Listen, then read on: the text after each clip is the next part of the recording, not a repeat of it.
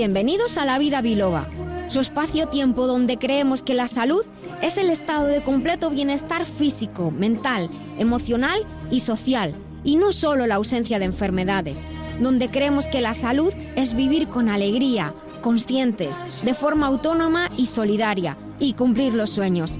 Soy la doctora Nuria Lorite Ayán y comenzamos.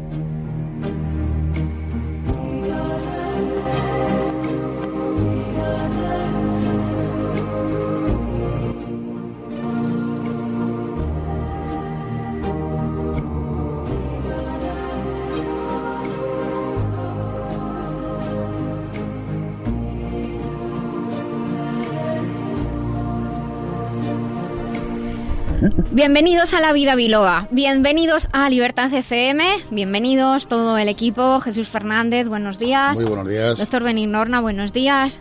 Bienvenidos al concierto. Gracias por estar aquí. pues sí que viene manchoso. Lo que bien le sienta el sol. ahí está la Benigno, eres una máquina. No, pero Roca Ríos, de verdad. Bienvenidos. Eso, eso es porque has vuelto a escuchar el episodio anterior que pusimos música de Miguel Ríos. no, no, por Dios. Eh, no me acordaba de eso. Me ah. acordaba. Bienvenidos, bienvenidos. Y yo, coño, pues Miguel Ríos. Es Miguel Ríos, claro. Pues hablando de Miguel Ríos, el otro día, sinceramente, me encantó el himno de la alegría. Hacía años que no, que no lo escuchaba, lo pusimos en el programa precisamente. Lo que pasa es que está compuesto por Waldo de los Ríos. Es una versión de Waldo de los Ríos que fue el que nos enseñó a los españoles normalitos a escuchar sinfonías. sí, a, Mozart, por ejemplo. Y su, su, long play, perdón, long play, su gran disco eh, se llamaba Mozarmanía. La cantaba la, el cierre las bogadas de Fígaro, el Boy que chapete, María Lalane, que fue una gran amiga mía y que fue la que me enseñó a querer la música clásica. Yo todavía tengo discos de él y tengo en mi mente las portadas de, los discos. Bueno, pues. Y aparte de la naranja mecánica, oh, ¿Te acuerdas de la música? Vamos a retomar y a saludar, por favor.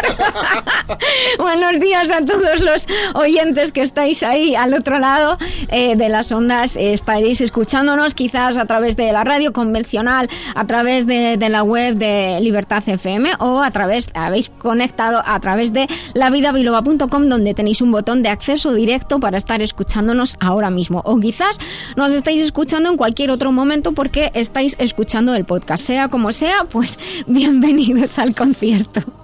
Les voy a contar eh, de qué vamos eh, a hablar hoy. Hoy en nuestras píldoras saludables vamos a tratar sobre uno de los tipos de ácidos grasos más conocidos y que necesitamos en nuestra dieta, los omega 6. En nuestro podcast tienen información acerca de los omega 7, omega 9, omega 3, que son de los que vamos hablando en otras ocasiones. Y que además repetimos porque nuestros oyentes nos piden más información. La despensa que compensa hoy vamos a aprender más sobre las cebollas, esos sencillos alimentos. En estilo de vida hoy vamos a hablar sobre algo que nos han pedido nuestros oyentes.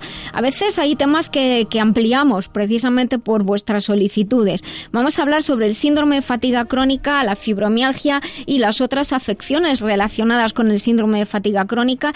Y os recordamos que estamos abiertos a vuestras preguntas eh, desde la cuenta de Facebook, donde somos arroba la vida o desde el WhatsApp 622 56 56 07. No enviéis mensajes de voz porque no los podemos escuchar, pero mensajes de texto al WhatsApp 6 22 56 56 07 los podremos eh, escuchar. Eh, tendremos nuestra agenda de eventos en el remitente intermitente. Jesús Fernández eh, entrevistará a nuestra invitada Lucía de Vicente. Tendremos vuestras consultas, como siempre, que nos llegan a través del, pues, del contacto, de las redes o desde la web lavidabiloba.com. Y vamos a hablar hoy para finalizar del medio ambiente. Se está hablando últimamente mucho de todas estas islas de plástico. sin embargo, realmente si se hace una búsqueda y nos podemos pensar hace bastante, hace mucho tiempo, hace ya más de 10 años que se va hablando de, este problema. Hoy vamos a ver qué hacemos nosotros si estamos comprendiendo lo que ocurre, porque me da la sensación de que muchas veces hay muchas personas que simplemente no están comprendiendo la gravedad de lo que ocurre. Bien, les recuerdo que estamos en las redes, que somos La Vida Biloba y que estamos aquí para todos ustedes.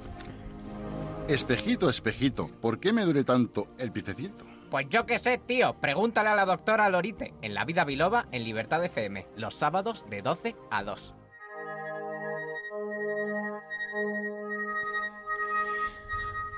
Pues estamos aquí en La Vida Biloba en esta sección de píldoras saludables donde tratamos de algunos nutrientes y algunas sustancias que incorporados a la dieta ayudan a nuestra alimentación, a nuestro bienestar. Hoy vamos a hablar de los ácidos grasos omega 6. Son nutrientes que como digo necesitamos para nuestro bienestar, para nuestra salud y se encuentran tanto en alimentos como en suplementos específicos que están preparados normalmente con alimentos o con concentrados. Los más destacados de los ácidos grasos son los omega 3 y los omega 6, eh, porque forman un delicado equilibrio en nuestro organismo para mantener la hidratación y mantener eh, a raya los procesos proinflamatorios y antiinflamatorios. En esta ocasión vamos a hablar de los ácidos grasos omega 6. Son una parte importante los ácidos grasos de, de los lípidos o de los aceites, es la misma, la misma palabra, lípidos o aceites. Y en nuestro podcast, como decía antes, pueden encontrar episodios para eh, tener más información de los otros ácidos grasos y, y, seguiremos desarrollando porque siempre es interesante y siempre hay nuevos descubrimientos. Los aceites más ricos en ácidos grasos del tipo omega 6 son el aceite de borraja y el aceite de onagra, aunque también hay omega 6 en el aceite de semillas de lino. Que se llame omega 6 se refiere a que eh, el, químicamente una, la primera insaturación está en el carbono 6, eso por eso es omega 3, omega 6, omega 9, omega 7. Pero fíjese qué curioso, aceite de borraja, que la gente en su mayoría la borraja la tiene como algo que no sirve para nada. De hecho está el refrán ese de eh, queda las cosas como agua de borrajas, pero no es así. Aparte de que son una, una verdura muy rica, eh, que incorpora una tipo de fibra muy interesante a nuestra dieta por el patrón del aceite de borraja, por el patrón que tiene de, ácidos grasos omega 6, puede ayudar a, bajar eh, la glucosa y como digo, sus semillas, que son las que son ricas en, en ácido grasos omega 6, nos van a dar todas sus virtudes para nuestra salud. Dentro de los ácidos grasos omega 6, o eh, los omega 6 como decimos coloquialmente sin decir ácidos grasos omega 6, hay uno que es muy importante, que es el ácido gamma linolénico, por sus siglas GLA. El GLA es un ácido graso esencial, quiere decir que nuestro cuerpo no lo sintetiza y necesitamos incorporarlo en la dieta de la familia de los omega 6 que se encuentra principalmente en aceites de origen vegetal. De hecho, se obtiene directamente, por ejemplo, del aceite de borraja o del aceite de prímula. La prímula posiblemente la conocerán también como onagra, porque de, hecho prímula y onagra son dos palabras comunes para hablar de, la misma, de la misma planta. En el organismo, como decía, existe existe un delicado equilibrio en el uso de los ácidos grasos. Tan importante es ese equilibrio que de él depende que una inflamación dure demasiado tiempo, sea molesta y se convierta en, un proceso crónico e incluso en una enfermedad. Y aquí quiero hacer una salvedad, es que la inflamación en que tanto nos empeñamos siempre en quitar de nuestro cuerpo es un proceso natural de defensa y tiene sus eh, tiene es necesaria que exista si no pudiéramos crear una mínima inflamación habría muchos procesos que no ni capaces de resolver dime Benigno te quería preguntar en general sí. cuando nos hablas de nutrientes o sustancias son importantes solo para tratar afecciones o también para prevenir bueno, pues esta pregunta es muy importante. Cuando explicamos que un nutriente ayuda a una situación concreta, eh, suele ser porque su falta o su deficiencia en nuestro organismo va a crear una, una situación, esa situación de, enfermedad o esa situación de desequilibrio. Voy a poner un ejemplo muy claro que todos conocemos. Una anemia se relaciona con una falta de hierro. Tenemos niveles de hierro bajos en nuestro cuerpo. ¿Qué se hace? Suplementar con hierro. Es decir, decimos que el hierro es importante para los casos de anemia, pero lo que está implícito también es que es recordar que si no tuviéramos hierro suficiente en la dieta, se estaría creando una anemia. Dicho de otra manera, es necesario incorporar hierro en nuestra dieta para prevenir el desarrollo de una anemia. Es decir, hablamos de nutrientes que son importantes tanto para evitar o tratar enfermedades que son enfermedades generalmente carenciales o relacionadas con la falta de la función que realiza ese nutriente, porque obviamente los nutrientes son importantes en nuestro organismo porque generan o promueven o son necesarios para distintas estructuras o funciones. Entonces, si no están esos nutrientes, alguna estructura se va a deteriorar o bien alguna función no va a poder realizarse correctamente. Es como si nos faltaran piezas para, para crear el cuerpo y funcionar bien. ¿Y para qué son, para qué cosas son importantes los omega 6 de los que hemos eh, empezado a hablar? Pues mira, los omega 6 hace muchos, muchos años que, se conocen y curiosamente en principio se, asoció el uso de, la suplementación con omega 6 con afecciones femeninas. De hecho, se utilizaba para tratar los síntomas del síndrome premenstrual y, también para ayudar a, tratar los cambios que pueden aparecer en la menopausia. Y de hecho, precisamente se utilizan para ello concentrados de aceite de borraja y de aceite de onagra. Eh, desde ya, pues eh, lo que empezó a ocurrir eh, curiosamente en los años finales de los 80, principios de los 90, es que nos dimos cuenta de que los omega 6 además podían hidratar y además podían regular las afecciones inflamatorias. Fíjate que estoy hablando de los años en los que fue el, pico del SIDA y entonces nos dimos cuenta de que suplementar también a los varones que, tenían SIDA con omega 6 ayudaba a que estuvieran más hidratados, que la, que la, piel estuviera mejor y no tuvieran tantos problemas de sequedad. Con el tiempo y comprendiendo, como he comentado antes, el delicado equilibrio que hay entre los omega 3 y omega 6, sabemos también que eh, se puede ayudar a regular las afecciones inflamatorias, por ejemplo, en los casos de artritis reumatoide. Eh, de hecho, una ingesta, eh, según estudios, una ingesta elevada de aceite de prímula aumenta los niveles de DGLA, que actúa como un inhibidor de las prostaglandinas y leucotrienos, que son los malos de la película, que son los que provocan la, inflamación. Y, la verdad es que hay, como digo, muchas, muchas otras eh, utilidades, no solamente para las mujeres y en el caso de artritis reumatoide, tanto para hombres como para mujeres. Según he leído, estos aceites son muy buenos para la piel. Pues sí, lo que, lo que he comentado antes, eh, ayudan a hidratar la piel en casos de sequedad y también tienen esa acción de regulación inflamatoria, también se manifiesta en cuidado de la piel. Por eso personas con eczemas, con psoriasis, con irritación, que en, en determinadas épocas del año se exacerban, pues algunas personas, incluso para los bebés, lo que se hace es como estos aceites vienen en perlas siempre para que estén bien protegidos y no se oxiden, abren alguna de las perlitas y el aceite se puede aplicar eh, directamente. Como para las alergias de los eczemas atópicos relacionados con las alergias también se pueden utilizar y lo que se puede hacer es tanto tomado eh, como suplemento tomado eh, pero además también, como digo, aplicarlo un poquito sobre la piel. Algunas personas lo mezclan con su crema normal que utilizan a diario para tener este efecto beneficioso de los omega 6. Y hemos hablado de, la borraja y de la onagra y quiero mencionar el aceite de lino o de linaza, que es muy especial porque siendo vegetal tiene a la par eh, presencia de ácidos grasos omega 3 y omega 6 de los dos. Los omega 6 son más bien vegetales, los omega 3 son más bien de origen animal, porque de hecho están generalmente más bien en los pescados. Pero no solo. Les recuerdo que también en la despensa que compensa hemos hablado de, distintos alimentos y, por ejemplo, los frutos secos también contienen em, ácidos grasos. Y ya para finalizar, les dejo una, frase de Mahatma Gandhi que dijo, allí donde el aceite de linaza se convierta en parte de la dieta de la gente, habrá más salud. Recuerden siempre consultar con un profesional de la salud y elegir marcas de confianza. Lamberts Española, representante único de Lamberts Healthcare desde 1989. Suplementos nutricionales a la vanguardia de la nutrición responsable.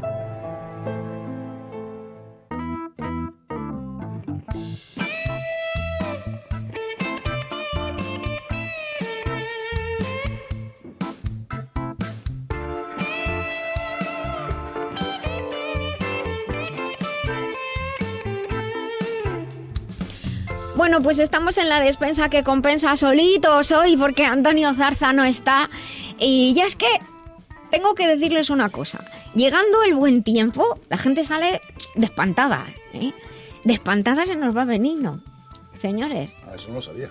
Benigno ya este programa es el último de la temporada. Ah, vale, se va a trabajar, se va a trabajar. y combinar eh, las vacaciones soñadas, que es ir todos los días a la playa durante casi tres meses. Pues eso Pero por la mañana.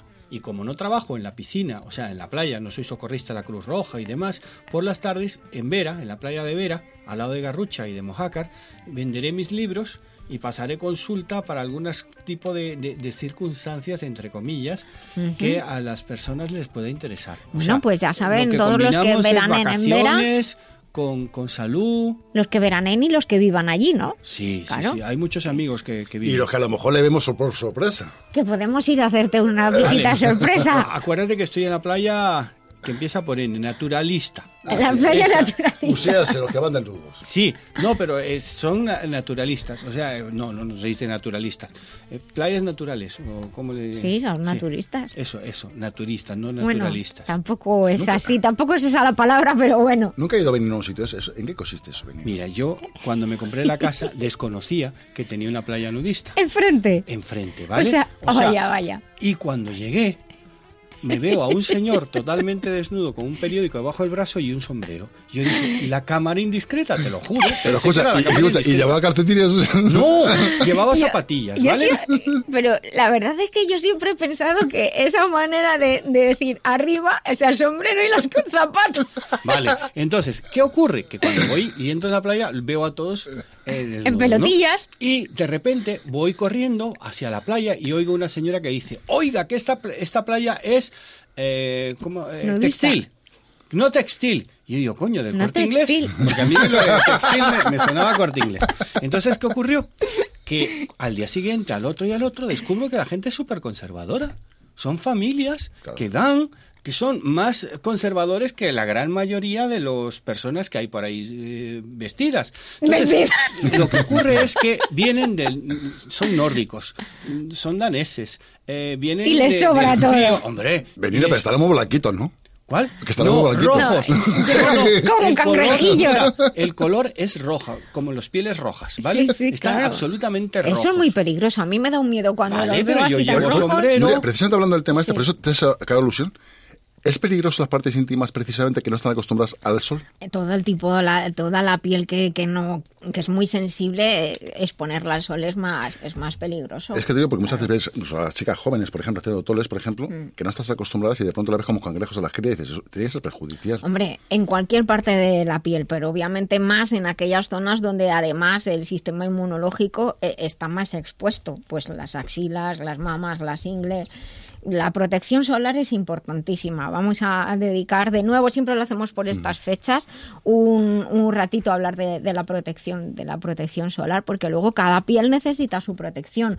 Pero lo de quemarse no, no es buena cosa, no es buena cosa. Y no porque salgan luego manchas, que dices, bueno, las manchas al final es, puede ser algo estético simplemente, pero ya todo el mundo sabe que nos arriesgamos a un peligro totalmente. Yo me cuido muchísimo, yo llevo sombrero, gafas de, que me protegen y voy a un chiringuito donde tengo protección siempre. Y para bañarme, cuando voy a nadar bastante, me pongo eh, unas camisas de estas de eh, que tienen protección solar. No, protección, solar, tela, hay tela con protección cuando solar. salgo a nadar, eh, curiosamente no hay tanta afición en el Mediterráneo como en el Cantábrico a salir a nadar. Entonces, eh, tienes que seguir las normas y yo las sigo. Y cuando voy a salir a nadar para protegerme de las medusas, me pongo un traje de baño. Un cartel que dice, no me gusta. Entonces, realmente lo curioso es que me di cuenta que las personas que van a estas playas son terriblemente conservadores. O sea, es una, es una, manera de ser conservador de otra forma. No, pero es lo más natural del mundo. ¿Qué ocurre? Que hay más, eh, vamos a decir, aborigen español los, los sábados y los domingos, sobre todo en esta vaina antropológica que tiene. Oye, que yo hice un estudio antropológico e incluso puse una consulta. Aborigen españoles los he llamado, Dani. Puse una consulta de sexólogo en, en plena playa, solo para chicas. Menudo ¿eh? problema. Bueno, nos están dando unos calores.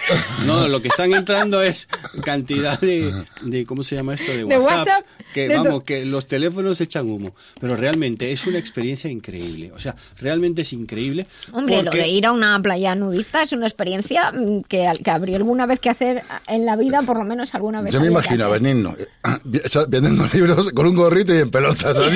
No, bueno, vale, pero ojo, tengo dos hamacas, o sea, no hamacas, dos, dos Bueno, yo siempre he pensado una cosa, no sé si nuestros oyentes pensarán algo, pero cuando estás en una playa así y de pronto aparece tu jefe ¿Cómo le saluda? A mí, una de las mayores experiencias negativas de mi vida fue eh, yo iba caminando tan, tan pancho, ¿no? Porque realmente, y me encuentro a una persona que no voy a decir quién es, Mejor. me ve, ¡ah! Se pone a, a, gritar como si hubiera visto a un tiburón y sube para la arena. Y yo agarro y me meto en el agua y salgo nadando como, como alma que me llevaba el diablo. O sea, esa es una experiencia negativa, pero el resto ha sido totalmente positiva, porque ten en cuenta que todos los complejos que tú puedas tener sobre tu cuerpo se, te, quitan. se te van. Pero en cualquier playa, ¿eh? Cuidado, en cualquier playa. Más, ¿eh? Realmente, en cualquier Y normalmente son, familias. Pero hay una cosa, eh, ¿está prohibido estar vestido? Porque hay playas nudistas donde tú puedes estar vestido. Nosotros puedes tenemos estar el récord mundial en Vera, que lo establecimos en el 2014. Y 2013 o 2014, no, no, no recuerdo, eh, yo era uno de los organizadores, ¿vale? Que era meterse a las 12 de la mañana más personas en una playa nudista al agua. ¿Vale? Y hubo notarios y todo lo demás. Entonces, realmente... Subió el nivel del Mediterráneo no, ese no, día. No, no, no. Eh, la, la, gente que va... Eh, al principio para mí fue muy chocante, ¿vale? El primer día. Pero ya el segundo, tercer día y al cuarto día ya estaba como pez en el agua. ¿Vale? La, la, la, única cuestión es que tienes que protegerte esas partes, como dices Claro. tú, íntimas. Pero yo tengo un, ¿cómo se llama esto? Un techo. Sí. A mí no me da el sol y además llevo camisas de estas de algas, de las australianas, de cuando la capa de ozono estaba abierta, que por, por, por fin se cerró y no se ha publicado. Pero es muy curioso que ya no se habla de la capa de ozono porque eso es un problema que se terminó. Benito, tengo una pequeña duda, macho, ahora que me estoy hablando contigo. En, en los casos de los chiringuitos todo y todo eso, ¿la higiene cómo funciona? Fácil. Tú siempre que tienes que llevar o una toalla o un pareo, ¿vale? Porque no te vas a sentar Precisamente por eso te digo. Sí, entonces, eh, los, los pareos, eh, que son copias de los de Bali, Sí. eh, se lleva mucho.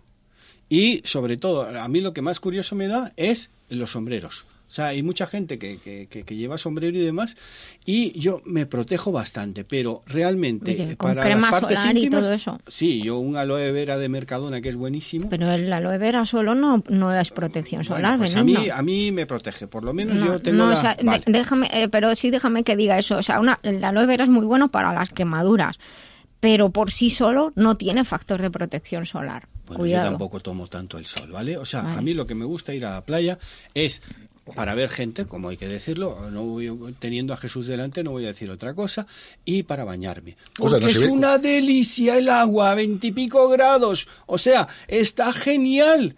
O sea, yo estaba acostumbrado al, al- al sardinero en Santander. Fría. 18 grados que metías el pie y se te congelaba el dedo a meterte en el canta perdón en el Mediterráneo eh, sobre todo en la parte esta de Mojácar, Garrucha, Vera, que es el agua es deliciosa y de verdad que la gente es muy conservadora. O sea, eh, donde son menos conservadores es en la calle del pecado. Eh, explícanos eso. Sí, en la calle del pecado que está al lado de un hotel que se llama BFF, que nunca he sabido qué, quiere decir y no es BFF, o sea, es BKK o no sé qué.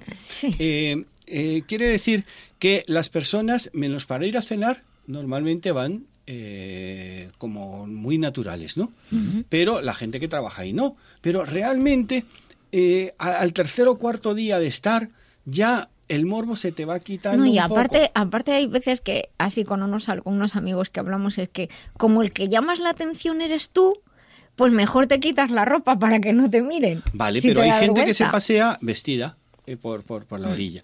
Y, ojo, Sí, hay tú gente- te hay gente que está Si tú te sales un y- metro de la raya donde te pone playa nudista, o sea, y ya te metes en, en playa no nudista, Sí. la Guardia Civil te agarra y te lleva a la cárcel y la gente les aplaude. ¿Por qué? Porque está delimitado. Sí, Tú no tienes por qué ver a un señor en paños menores si no quieres. Exacto. ¿Vale? Pero se te advierte, playa naturista, playa tal, prohibido llevar... Pero de todas maneras, como generalmente están anunciado con tiempo, ¿no? A un kilómetro empieza la playa. Entonces la gente incluso se nota que las familias eh, no nudistas se ponen en una zona, a medida que te vas acercando hacia la zona nudista es como una zona intermedia. Sí. Hay como un poco de vacío y luego ya Sí. está de nuevo en... en- Pero yo es una experiencia que te Gran Canaria recomiendo. O sea, eso yo, por ejemplo, eh, eh, ahora me gusta, me, me costaría mucho ir a una playa de esta forma. Cuando vienen los familiares y demás, pues a mí me dicen, a un kilómetro de la playa nudista. Y digo, pues como si fuera una, una peste. Y digo, pues fíjate, si es gente muy, muy conservadora, porque tienen otra cultura, ellos no ven maldad en ello. O sea, cuidado en agosto, sobre todo los fines de semana, que vienen todos los, los nativos, eh, con perdón, a, todos los latinos ahí a, a, cotillear. ¿no? Mm. Pero fíjate, hay tanto respeto, o sea, tanto respeto entre las personas que vamos, mm. que no hay ningún tipo de altercado. claro, no tiene, no tiene, por qué. Son, gente que tiene mucho respeto. Y a mí lo que, lo que veo es que es como cuando haces el Camino de Santiago, todos extranjeros. Hmm. Españolitos pocos. Bueno, de todas maneras son, son ideas, son costumbres, son filosofías de vida y hay personas que tampoco es por vergüenza, sino que simplemente sin ropa no se sienten cómodos. Confesiones de una eh, sexóloga lo empecé a escribir allí y ahora está el número uno en novela de amor en Amazon en, en, español en todo el mundo. Y ahora el siguiente libro que voy a sacar también está inspirado en la playa de Vera. Bueno, también en la de Gandía, también que, o sea, eh, con muchas playas, la de Santander, las, las vascas, que son playas preciosas, las francesas. Entonces, realmente es una experiencia. Si tú vas con ojos de morboso, o sea, mm, ah, y cuidado, que no te esperes encontrar chicas como las de Ibiza, ¿vale? No hay, ni una, ¿vale? O sea. Escucha cómo es la chica de Ibiza. Oh, espampanantes. O sea, bueno, bueno, vamos a ver. Ya, ya, ya, se está yendo la olla. Yo estaba aquí a hacer, hablar de mis cebollas y mira de lo que habéis terminado hablando. De cebolletas. Claro, porque las cebolletas hay que quitarles las capas, ¿no? Mira, escucha, yo os voy a decir una cosa y con esto ya, si acaso, cerramos. Eh, yo recuerdo a, a, mi abuelo que la primera vez que en, la playa de en, en el sur de Gran Canaria eh, sin querer, se fue a pasear y acabó en la parte nudista. Y cuando volvió, volvió flipado el hombre. Pero no por las mujeres, sino por las mujeres y los hombres. O sea, él lo que dijo es, no me puedo creer lo que he visto, decía. No, lo que pasa es que, ya para terminar, tiene que quedar complejo, ¿no? Al revés, se te quitan todos. a mí me echan 40 años. ¿Ah, sí? ¿De verdad? Hombre, yo que el vestido pierde mucho. No, Hombre, luego me piden descuento, ¿vale? Pero... Tú mismo lo has dicho alguna vez. Vale. Oye, eh, hace dos años me echaron 47 y este, este último verano, 40 años. Oye, yo me siento fenomenal. No, sí, cada vez estás mejor. Eso, es, eso es verdad. claro, porque sigo los consejos de la vida biloba. No, pues yo no sé si voy a poder seguir el programa. bueno, se supone que estábamos en la defensa compresa, pero se ha abierto el armario y ha salido de todo aquí. Oye, cuidado de abrir el armario, ¿eh? que no vayan a confundir. Del armario sale de todo. Vale. Del armario sale de todo. De todo. De todo lo que uno quiera. Abre el armario y saca de todo. Yo cuando puse el consultorio tuve que poner un cartel, abstenerse hombres. Solo para chicas. Bueno. era un trabajo muy divertido porque era un trabajo sociológico y era un tema científico. Yo pasaba encuestas y la gente venía a contestarme las encuestas. Que por cierto, una vez una compañía veniendo a hacer encuestas por el centro de Madrid. Un día vino a, ver, a, visitarme, que estaba yo en el centro precisamente, y dice, ayúdame. Y yo y le había preguntado a las chicas, ¿qué le decía? Digo, esto es alucinante. Me quedé sorprendido. Hombre, tú, tienes que escribir un libro basado en hechos reales, aunque sea novela, o sea, te tienes que basar en muchas cosas, ¿no? Y realmente yo hice unas encuestas allí en la playa de Vera, acojonantes, perdón, eh, muy gratificantes. Sí, agradables. Nada, que nos vamos a saltar la despensa hoy, porque no da tiempo si no. ¿Por dónde yo? No íbamos por, por ninguna parte. Pues Dani, vamos a por la música cuando puedas. Eh, les prometo que el próximo episodio trataremos de las cebollas y hablaremos de ellas, aunque teníamos pensado hablar de los brotes, pero la vida biloba es así. Y recuerden siempre que les decimos que la salud es la capacidad de adaptación. Y hoy justo hemos demostrado cómo somos capaces de adaptarnos a lo que surja, a los cambios que vengan. Y esto nos ha hecho hoy pasar un día y un ratito que nos hemos reído un montón. Espero que, ustedes también, que vosotros también os hayáis reído con, con nosotros, que nadie se haya cortado cortando cebollas mientras nos escuchaba. Y venga, vamos con un poquito de música y continuamos. Mantener la salud de forma integral atendiendo al cuerpo, mente y emociones es un camino que realizamos con Master Life. Master Life es una línea de complementos nutricionales creados con casi 30 años de experiencia en el cuidado del bienestar integral, con responsabilidad y uniendo ciencia y tradición. Encuentra más información en la web masterlife.info. Master Life, maestría para cada momento de la vida.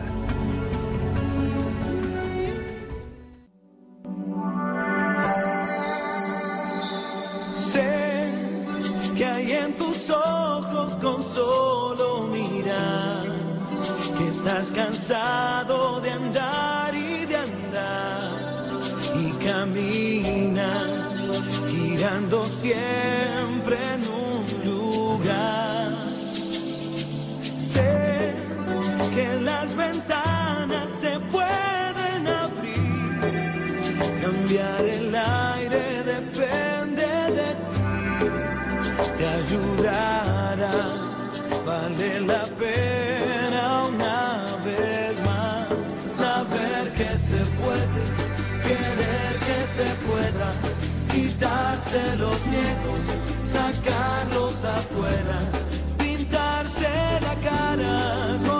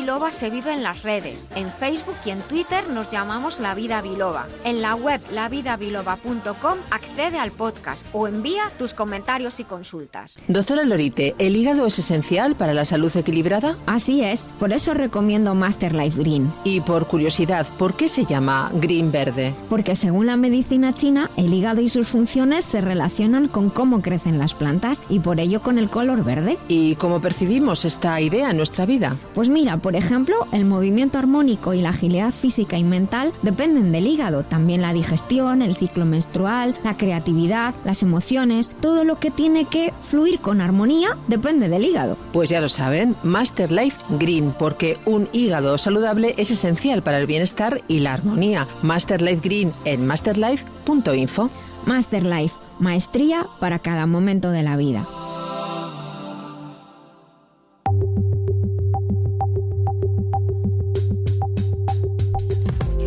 Bueno, pues continuamos aquí en la vida biloba. Todavía estamos aquí nosotros hablando de efectivamente el gran desconocimiento que hay de, creo que, que, lo vemos muchas veces porque sale a lo mejor en reportajes en la tele, pero de, de lo que es la vida de, de las personas que, que, le, que, les gusta pues eh, vivir sin, sin ropa. Eh, implica otra serie de cosas y hay espacios específicos, no solamente en las playas, sino espacios específicos para ellos. Si alguien tiene, quiere tener la experiencia algún día, pues obviamente, siempre como estábamos diciendo, con, con, respeto, pues es algo más a, vivir, ¿por qué no?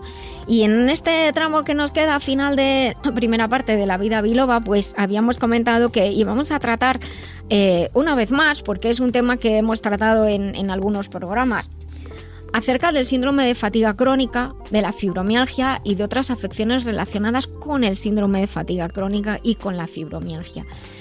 Eh, personalmente llevo muchos años trabajando en, estas afecciones, de, desde los años 90, finales de los 80-90, y personalmente, en mi experiencia y por mi investigación, yo considero que la fibromialgia es parte del síndrome de fatiga crónica. En muchos foros, en muchas redes, en muchos grupos donde están las personas que padecen fibromialgia, pues aparte de que se percibe eh, a veces mucha información, pero no siempre veraz, eh, por mucho lío en la, en la información y esa sensación de, de, que, genera desesperación de que la persona con fibromialgia o que ha sido diagnosticada por, con fibromialgia, por fibromialgia empieza a desarrollar otro montón de afecciones y se van preguntando a ti te pasa esto, a ti te pasa lo otro. Realmente lo que está ocurriendo es que el origen de la fibromialgia es un tipo de desequilibrio complejo y es como si fuera un árbol con distintas raíces y por otro tanto también con distintas ramas. Y entonces una de esas ramas es la fibromialgia, pero significa que el árbol, tu árbol, tu cuerpo, tu enfermedad que has desarrollado, tu desequilibrio que has desarrollado, se puede manifestar con fibromialgia o con otra serie de, de, de afecciones. Y entre ellas está también como eje común eh, la fatiga crónica. Sin embargo, sí que es verdad que en los últimos tiempos se habla mucho más de fibromialgia, está llamando mucho más la atención, también por aspectos legales, pero eh, personalmente creo que si la fibromialgia no se considera como parte del síndrome de fatiga crónica y de, los desequilibrios que se crean, el tratamiento no va a ser el adecuado. Y claro, eh, cuando, cuando tú te planteas el tratamiento de una afección, tienes que partir de unos supuestos de qué es lo que está ocurriendo. Si no, te quedas en la superficie e, intentas ir tapando lo que pasa, pero no, no tratas en fondo, en, desde el fondo lo que está ocurriendo. Tenemos un, eh, un, WhatsApp abierto, el 622 56 5607. Estamos también, tenemos abierto el Facebook por si queréis preguntar algo. Somos La Vida Biloba. Y también, pues, aquí a los compañeros que si me queréis preguntar algo, estoy aquí para eh, lo que queráis. Pues sí, yo tengo una pregunta, Nuria, y es muy sencillo. ¿Cómo se diagnostica realmente la fibromialgia? Pues mira, es muy complicado diagnosticarla de verdad. De hecho, eh, muchas personas que están diagnosticadas eh, de fibromialgia no realmente no tienen fibromialgia. Fibromialgia como nombre, como digamos estructura biológica eh, que se refiere con un se relaciona con un desequilibrio, se relaciona con un dolor, un tipo de dolor eh, continuado eh, un tipo de dolor que no se alivia como si te caes y te das un golpe, ni tiene que ver con las agujetas, no tiene que ver con el esfuerzo físico que luego cuando reposas se pasa. Y, y en los últimos tiempos se, se utilizan 18 puntos que si, eh, que así al palpar, al tocar, esa persona tiene, tiene dolor, pues se dice que tiene fibromialgia. También se hacen determinadas pruebas musculares para ver cuál, cómo es la conducción nerviosa, etcétera, para ver si de verdad los nervios o los músculos están relacionados. Pero eh, a mí una de las cosas que me preocupan es que eh, la fibromialgia es una afección muy puñetera. Realmente cuando se llega a ella, eso no aparece de la noche a la mañana no aparece eso tarda puede tardar mucho tiempo y te ha estado dando toques y, señales de atención durante mucho tiempo antes y como digo es una sintomatología más de lo, de lo del grande del cuadro grande que es el síndrome de fatiga crónica entonces, ¿qué es el síndrome de fatiga crónica? Si la fibromialgia es una parte, el síndrome de fatiga crónica es un síndrome muy complejo. Es un conjunto de, de, manifestaciones que aparecen y que tienen varios orígenes, no uno solo, varios orígenes. Pero uno de, una de las manifestaciones comunes, por eso se llama síndrome de fatiga crónica, es que hay un cansancio físico y mental y emocional que no se alivia con el reposo. Y, también eh, podéis pensar, bueno, pues si uno está siempre trabajando, siempre estresado, siempre está aliado, pues nunca se te pasa el cansancio. Pero generalmente la mayoría de, las personas, en cuanto tienes unos días para descansar o unas vacaciones, está renovado. En, el, en este caso no. De hecho, se va a peor, a peor, a peor. Y una de las manifestaciones más comunes es el dolor, pero puede ser dolores de cabeza, cefaleas específicas o dolor corporal. Entonces, se habla de fibromialgia. Y como una de las, de las situaciones que hay asociadas es un estado de ansiedad y de depresión muy importante, porque hay que estar ahí y estar sintiendo lo que esa persona siente y la desesperación que se siente, pues muchas están mal diagnosticadas, muchas personas, porque no tienen fibromialgia realmente. Estás deprimido o estás deprimida y, hay que tratar eso y a mí me da me preocupa porque cuando nos dan un diagnóstico de una enfermedad y algo complejo, nos quedamos tranquilos, porque decía, bueno, me pasa algo. Yo recuerdo pacientes al principio que cuando les decía, mira, tienes un síndrome de fatiga crónica y te está pasando esto, esto, esto, y yo le describía lo que le pasaba, me decían, gracias porque ahora sé que no estoy loca. Eso me lo han dicho muchas veces.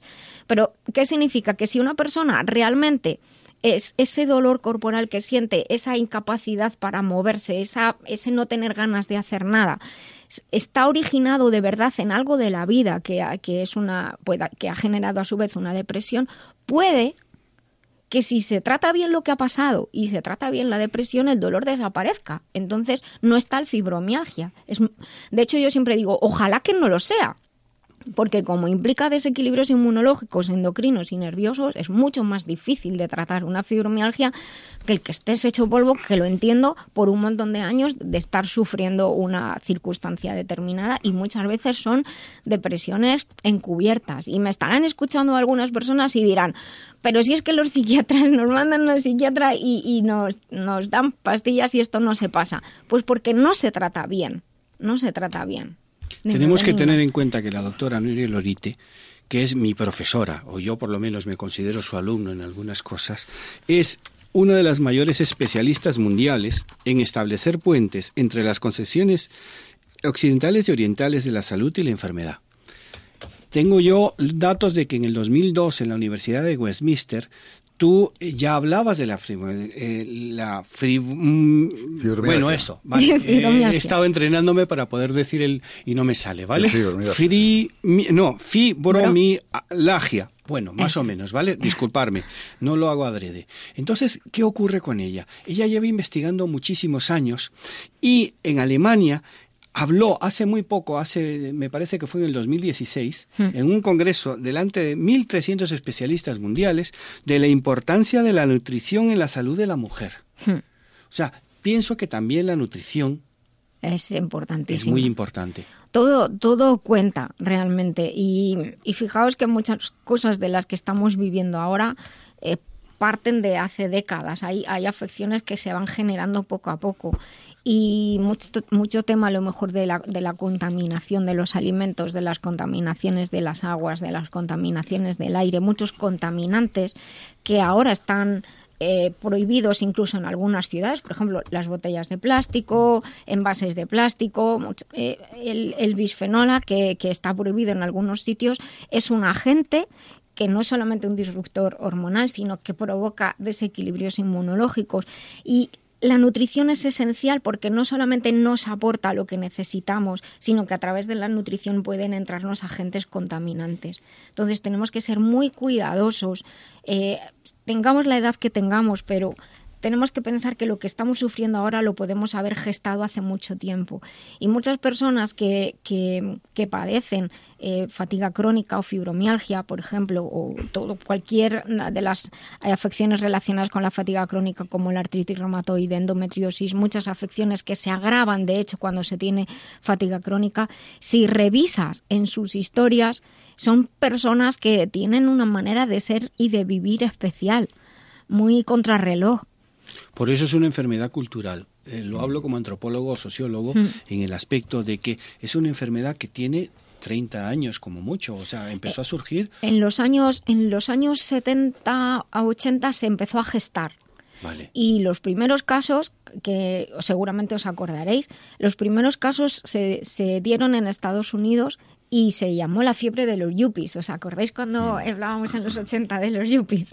Pues se llamó la fiebre de los yuppies. Luego, porque era, todo el mundo decía, me siento muy cansado, no me recupero y tuve como una especie de resfriado antes, como parecía un resfriado mal curado, por así decirlo. Pero lo que estaba ocurriendo es que no solamente no te recuperabas, sino que ibas a menos, a menos, a menos, incluso la capacidad de pensar, de concentrarte, no podía, leías y no comprendías. Muchas personas tenían que dejar su trabajo, muchos altos ejecutivos perdieron su trabajo por esto. Y entonces, a partir de ese momento se cambió de nombre y se empezó a llamar síndrome posviral. Luego, como una de, los, de las sintomatologías principales era el dolor, pues se llamó encefalomielitis miálgica. Y, entonces ahí empezaron a complicarse las cosas, hasta que se vio que, que, que había un tronco común y aquí es donde, donde, digamos, yo empecé a tratar a personas que llevaban gestándolo desde los 70. Algunas personas que he tratado llevaban 20 años enfermas, diagnosticadas en Inglaterra, en Estados Unidos, en otros países. En España tardamos más tiempo en incluso considerar que existía tal, tal afección, lo cual para el paciente no, no es bueno. Y entonces no es, como digo, solamente un conjunto, un, una enfermedad, es un conjunto de manifestaciones y eso lo complica, porque cada persona es distinta, pero al mismo tiempo lo facilita, porque el tronco básico del desequilibrio es el mismo. Y como tú muy bien dices, uno de los aspectos más importantes es, es la dieta, pero la dieta se influye, se, está influida al mismo tiempo por nuestra forma de vivir, por las expectativas que tenemos sobre el mundo, por la presión que vivimos. Y si hacéis memoria, los años que os estoy hablando fueron años de crisis. Sí, pero yo voy a hacer una pregunta a los dos, eh, eh, tanto a Benigno como a Dinuria. ¿Cómo ayudas a una persona que esté en tu entorno familiar o realmente, o amigos o pareja, cómo la ayudas realmente a que lleve esa enfermedad? Mira, eh, de hecho, esta, esa pregunta es muy interesante. Lo primero, yo creo que hay que dar con un profesional de la salud que comprenda qué es lo que está pasando. Eso es importante, porque si no, vas dando palos de ciego. Y, y entonces eh, no, no, va a haber un, ni, una, ni una pequeñita mejoría nunca. Y alguien que te explique de verdad qué está pasando. Cuando las personas comprendemos qué es lo que está pasando, podemos afrontarlo mejor. Son yo no me he encontrado muy, muy poquitos casos en los que las personas digan no quiero saber nada que son cosas muy graves. Pero, pero en esto las personas necesitan saber, porque si sabes, tú puedes poner personalmente tus mecanismos mentales y mecanismos emocionales y cambios de hábito de vida para hacer los cambios necesarios. Entonces, ¿cómo puedes ayudar? Comprendiendo. A veces hemos dicho así, la mayoría son mujeres, además, pero hay muchos hombres cada vez más que empiezan a desarrollar síndrome de fatiga crónica con todo, con su corte, como digo, de, de síntomas y de afecciones intentando ser comprensivos. Una persona que tiene fatiga crónica o fibromialgia tarda más en, en, generalmente en despertarse por la mañana, en estar despierto. A lo mejor se despierta, pero tarda más en, en, estar lúcido, por así decirlo. Y habrá días que no puedan salir de la cama, que no se pueden mover, que tienen dolor y además sienten mucha impotencia. Y tenemos que comprender que cuando uno siente impotencia, que siente que, que parece que no hay arreglo para lo que le está pasando, yo leo en muchos foros me he llevado muchos disgustos y lo digo aquí públicamente porque intentas ayudar y, y, se piensan que bueno lo haces porque te interesa. Digo pues si yo sé esto si no te lo o sea si no te lo cuento no te lo cuento. Y si te lo cuento piensas que es porque quiero que venga conmigo. Me da igual haz lo que sea pero busca un profesional que sepa que sepa tratarte bien que te comprenda que sepa lo que estás viviendo y que te ayude y te acompañe. Y desde la familia y de los amigos es estar comprender y, y hay veces que una de las cosas que suele pasar es que las personas están muy desesperadas y están de muy mal genio. Entonces, pues nada, no hagáis caso, que luego se pasa. Pero también es verdad que, que, que si todos intentamos comprender, pues todo se lleva mejor. Hay veces que a mí me han dicho, son muy susceptibles las personas. Digo, es que lo pasan muy mal llevan muchas llevan mucho tiempo luchando y les dicen que es mentira, que no es que le están fingiendo lo que les pasa, pierden los trabajos y es muy duro. hay una gran diferencia. Estoy totalmente de acuerdo con lo que la doctora Lorite cuenta. Cuando una persona está deprimida, está deprimida. Pero sin embargo, estos no no es una depresión la que tienen, porque ellos se dan cuenta de que mm. quieren salir adelante, de que quieren luchar, de que quieren progresar y sin embargo se ven incapaces en muchas ocasiones. Entonces, desde el aspecto psicológico, ¿cómo hay que tratar a estas personas? Primero, que vean cosas eh, nosotros aprendemos por tres sistemas: el lo visual, lo auditivo y lo que sentimos, lo kinestésico. Entonces, cambiando la música, por ejemplo, oyendo música divertida, o sea, música que te no entristecerte más, no entristecerte, lo que dice la doctora de comer bien, de buscar especialistas. Aquí tenemos una de las mejores especialistas mundiales en este aspecto, que es la doctora Lorite. ¿Y quiénes somos los que aprovechamos este conocimiento? Los que vamos al Centro Cultural de China y éramos nueve o diez. Eso tenía que estar lleno. ¿Por qué? Porque es una enfermedad que va a ir increciendo, como lo fue en su día la anorexia y la bulimia, que son enfermedades culturales. Entonces, el gran tema de estas personas es que quieren salir no digo que el deprimido no quiera salir, pero se dan cuenta de lo que ocurre. Sí, exacto. Mira, yo, por ejemplo, yo, bueno, he trabajado mucho con fibromialgia de Parla, concretamente, porque tengo familia allí precisamente, y les he apoyado. Pero es curioso porque ellos sí quieren hacer teatro. Hmm. Y eso les ayuda bastante a ellos para despejarse la cabeza. Claro, porque sales de tu enfermedad. Es que salir de, la rutina, de, salir de tu enfermedad es muy importante. Hay, una, hay un aspecto además que, que lo que no me gusta es que todo se llama fibro no sé qué, honestamente, porque está asociado a la fatiga crónica, es una fatiga crónica del cuerpo. Es como si el coche se hiciera viejo antes de tiempo, por así decirlo.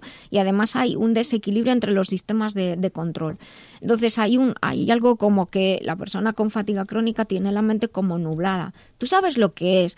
Yo, para una persona eh, un catedrático o una catedrática que tiene una responsabilidad muy grande, que de pronto no entiende nada, o sea, ponerse en su lugar es que es, horroroso. Entonces, hacen todo lo posible por, por recuperarse y por intentar decir, bueno, voy a abrir áreas nuevas de mi, de mi vida. De hecho, muchas personas con las que yo trabajé al principio, Benigno, eh, em, a veces teníamos unas discusiones brutales, pero quiero decir, pero si yo entiendo que estás mal, pero déjame ayudarte y de toda, en cualquier caso, eh, aprovecha que quizás se te abren otras vías nuevas en la vida gracias a esto y muchas personas que han sabido aprovechar la oportunidad, y lo digo así con mucho cariño y con mucho cuidado, se han vuelto personas más sensibles, más empáticas y pueden, superando ellas las situaciones, ayudar a otras personas.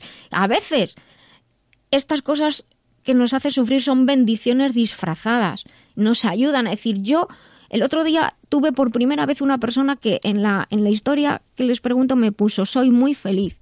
Y después de ver todo lo que había pasado, les dije esta expresión, tú eres feliz por cojones, porque quieres, pero es verdad, es que nos lo merecemos, ser felices, hay que luchar por ello, la felicidad no cae del cielo, pero cuando el cuerpo no te acompaña, cuesta más. Entonces tenemos que entenderlo. Lo que pasa es que no se, no se ve, porque lo malo de, de la fatiga crónica, de la fibromialgia, del dolor en general, es que no se ve. Nuria, pero una preguntita.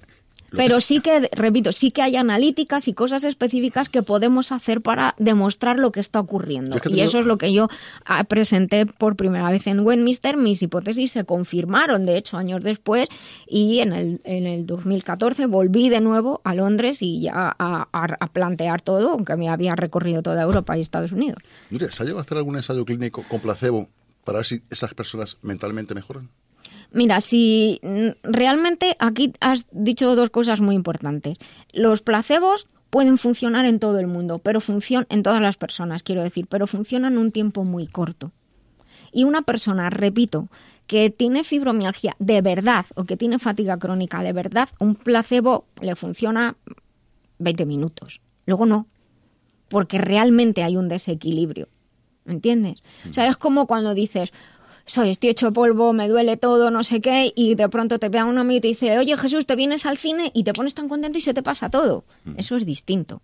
Pero de lo que estamos hablando no se pasa por ir al cine. Que bueno, pues como nos queda poquito tiempo para acabar el, la sección, eh, me gustaría que por lo menos lo que hemos hablado sea una semilla para que para que siembre dudas, para que se hagan preguntas, no dejen nunca de preguntar y de buscar y que intenten llevarlo a las personas afectadas. Desde aquí todo mi cariño, todo nuestro cariño y todo nuestro apoyo. Estamos aquí para ayudar, para comprenderles, para escucharles y no nos asustamos de nada. Yo lo digo, no me asusto de nada. Sí que les pido que sean también honestos, sinceros y benévolos consigo mismos. Y es verdad que a veces se pasa muy mal, se siente mucha rabia y muchas personas se sienten muy frustradas y piensan incluso que son vagas. Y eso no se lo pueden decir a sí mismos, por favor. Eso de ninguna de las maneras. Les esperamos después de las noticias. Estamos en la vida biloba en Libertad FM, porque nos gusta ser saludables, ser mejores y vivir en positivo. Llama a la vida biloba, que con rigor y con humor te ayuda la doctora a que te encuentres mejor. Sea un dolor engorroso o un simple ataque de tos, 915757798 o 915757232. Pues volvemos, volvemos a vivir la vida biloba y estamos aquí en nuestra sección de eventos.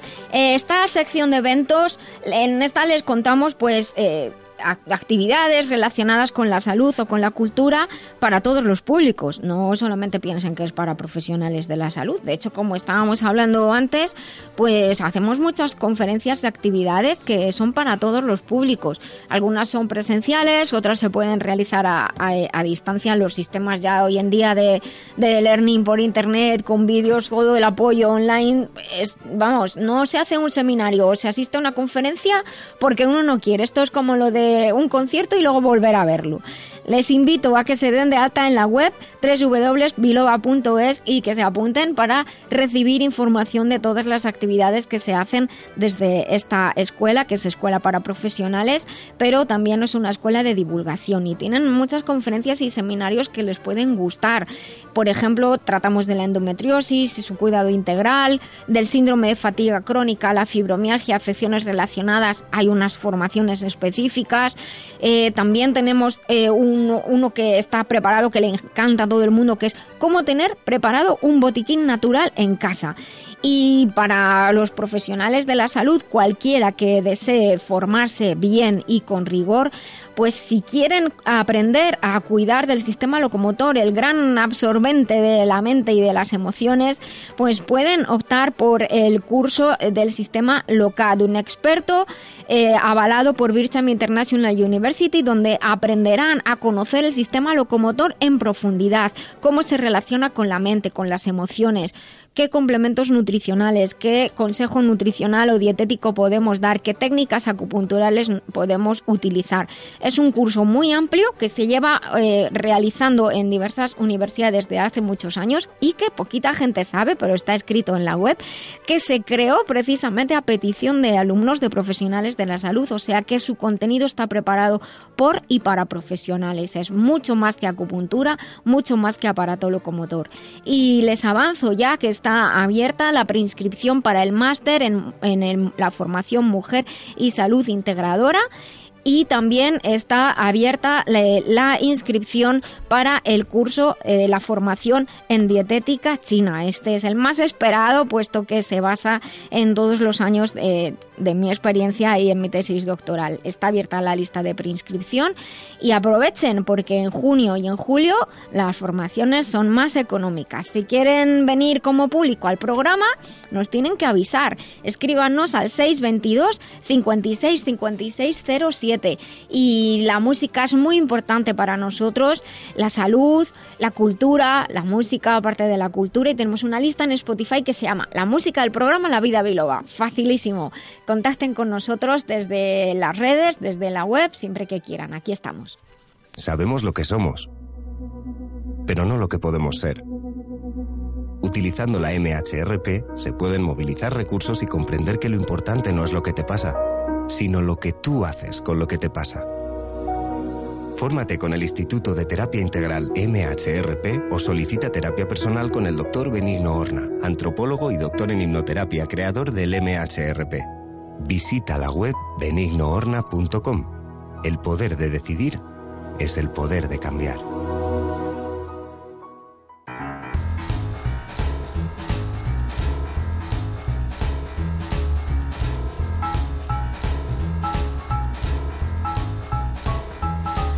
Bueno, pues hoy es un día, como decimos, de adaptación y nos adaptamos muy bien porque somos muy saludables y sobre todo hacemos por ser felices. Fijaos que no he dicho que somos felices, hacemos por ser felices. Que lo seamos o no lo seamos es otra cosa. Eh, ¿Soy felices? Pues sí, esta mañana tú me has visto una cara de felicidad tremenda cuando me has recogido. Aparte de que estoy muy guapo. Está precioso, Benito. Vale, vale, porque me lo creo. Porque me lo creo. ¿Y tú, Jesús, eres feliz? ¿Te soy sincero? Sí. Por trozos. Por trozos. a ratos. A ratos. Pero decir una cosa. Es, yo siempre estoy bien hasta que llega alguien y me toca los, la, ya, ya, bueno, comprendo, comprendo. Pero bueno, realmente sí soy feliz porque realmente soy una persona libre y la libertad es una cosa que no valoramos al ser humano. Mira, pues voy a leerte una cosa que he escrito precisamente hablando de la felicidad que no encontraba momento para leerla y me lo acabas, lo acabas de poner a, huevo. Y les comento que hoy, de hecho, pues hablando de felicidad, vamos a hablar en un proyecto en el que estamos todos metidos, los que estamos aquí, y Mari Carmen Aranda, que es nuestra compañera. Eh, eh, ¿Habéis pensado alguna vez qué es realmente ser feliz? ¿A qué aspiramos en la vida? ¿La felicidad llega como caída del cielo? Pues ya te digo yo que no. Eh, no sé vosotros, pero para mí hubo un momento muy especial y creo que hay un momento especial en la vida de todos en que decimos que perdemos la inocencia.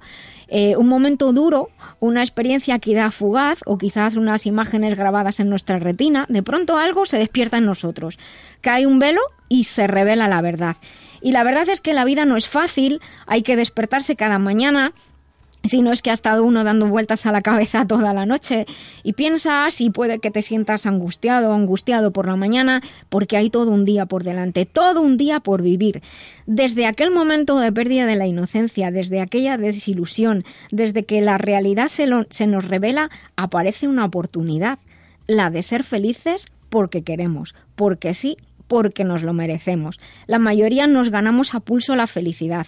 Queremos ser felices y salimos a la vida a que no nos la estropeen.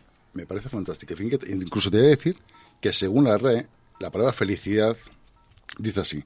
La felicidad es una emoción que se produce en un ser vivo cuando cree que ha acabado de alcanzar una meta o un obstáculo. La felicidad suele ir aparejada a una condición interna o subjetiva de satisfacción y alegría. Creo que una palabra muy bonita es la palabra alegría. Sí, la palabra alegría que no la usamos tanto, es la alegría es la emoción del corazón, realmente, eh, es, la que es la que da vida a todo lo demás. Sí, los aspectos generales normalmente de una persona feliz es la sonrisa, la mirada, los gestos. Tú venido, por supuesto, sabes el lenguaje no corporal, el lenguaje corporal. E incluso yo, por ejemplo, mira, el otro día estaba yo comiendo con mis padres y tenía enfrente a un chico que no era feliz, pero no era feliz porque se reflejaba en su sonrisa. Sí. Él aparentemente una persona normal, pero hubo momentos y gestos que me estuve fijando y lo que es, tenía hacia abajo lo que es la sonrisa.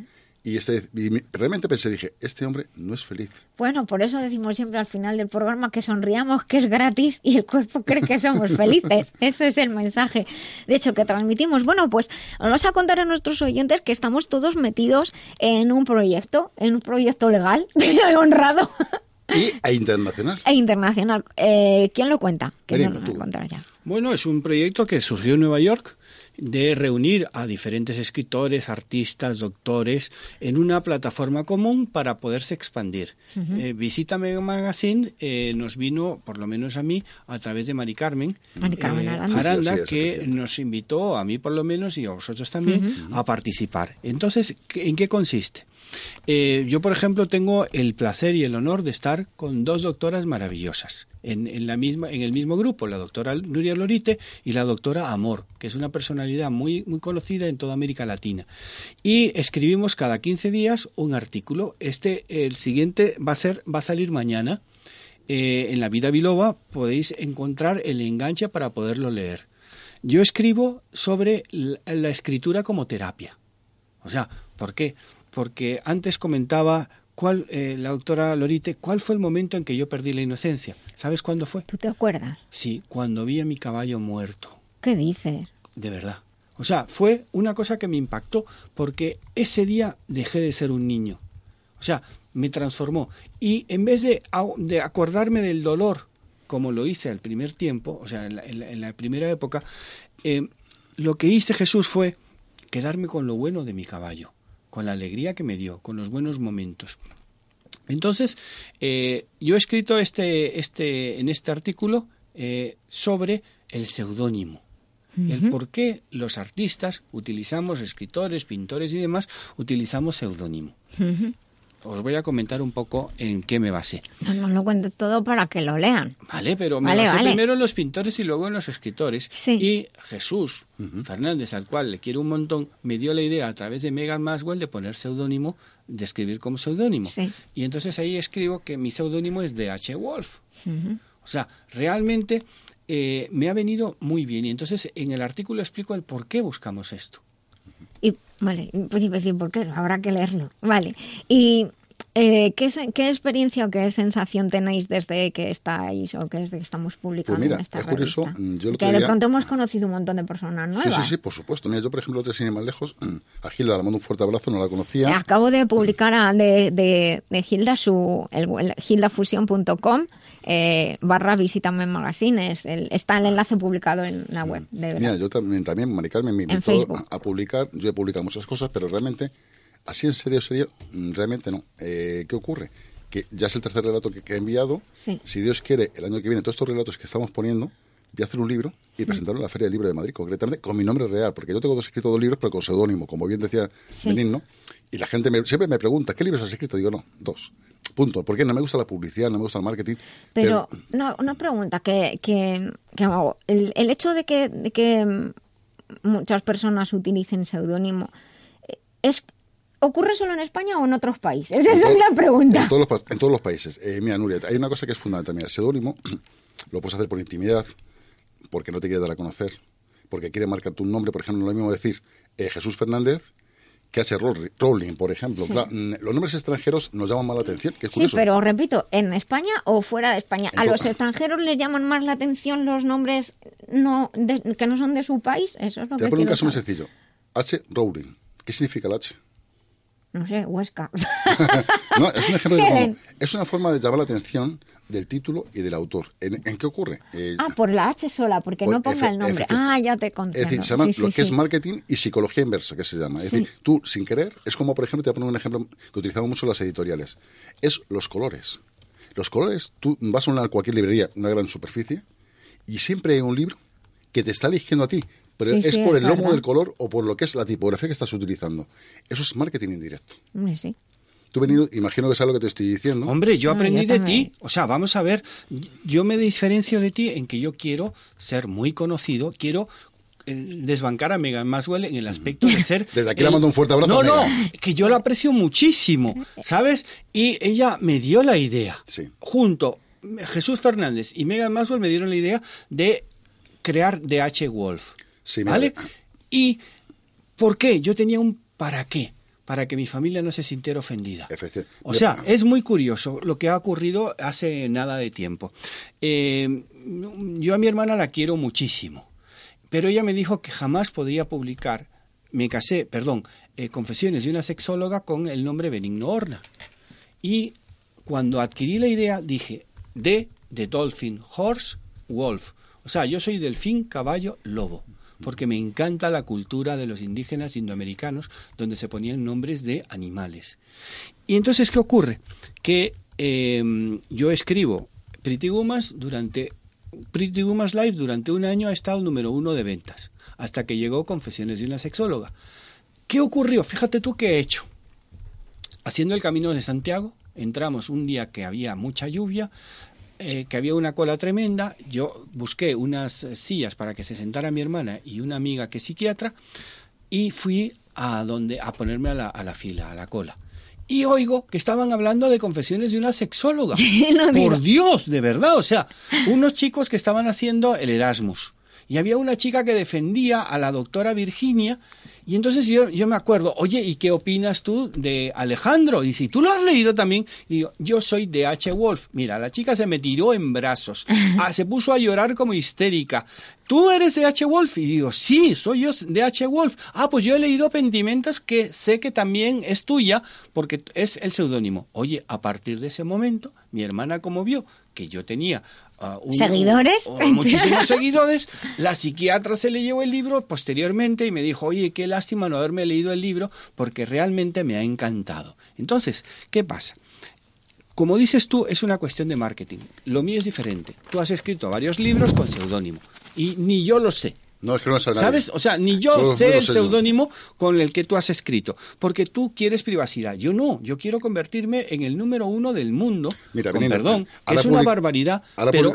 ahora públicamente, perdón que te haga un inciso, mira, yo es curioso, tuve una anécdota con Benigno, hace ya muchos años, de esto, ahora por lo menos Benigno, por lo menos 15, 16 años. Sí. Y me acuerdo, me dice, Benigno, vente un día a verme.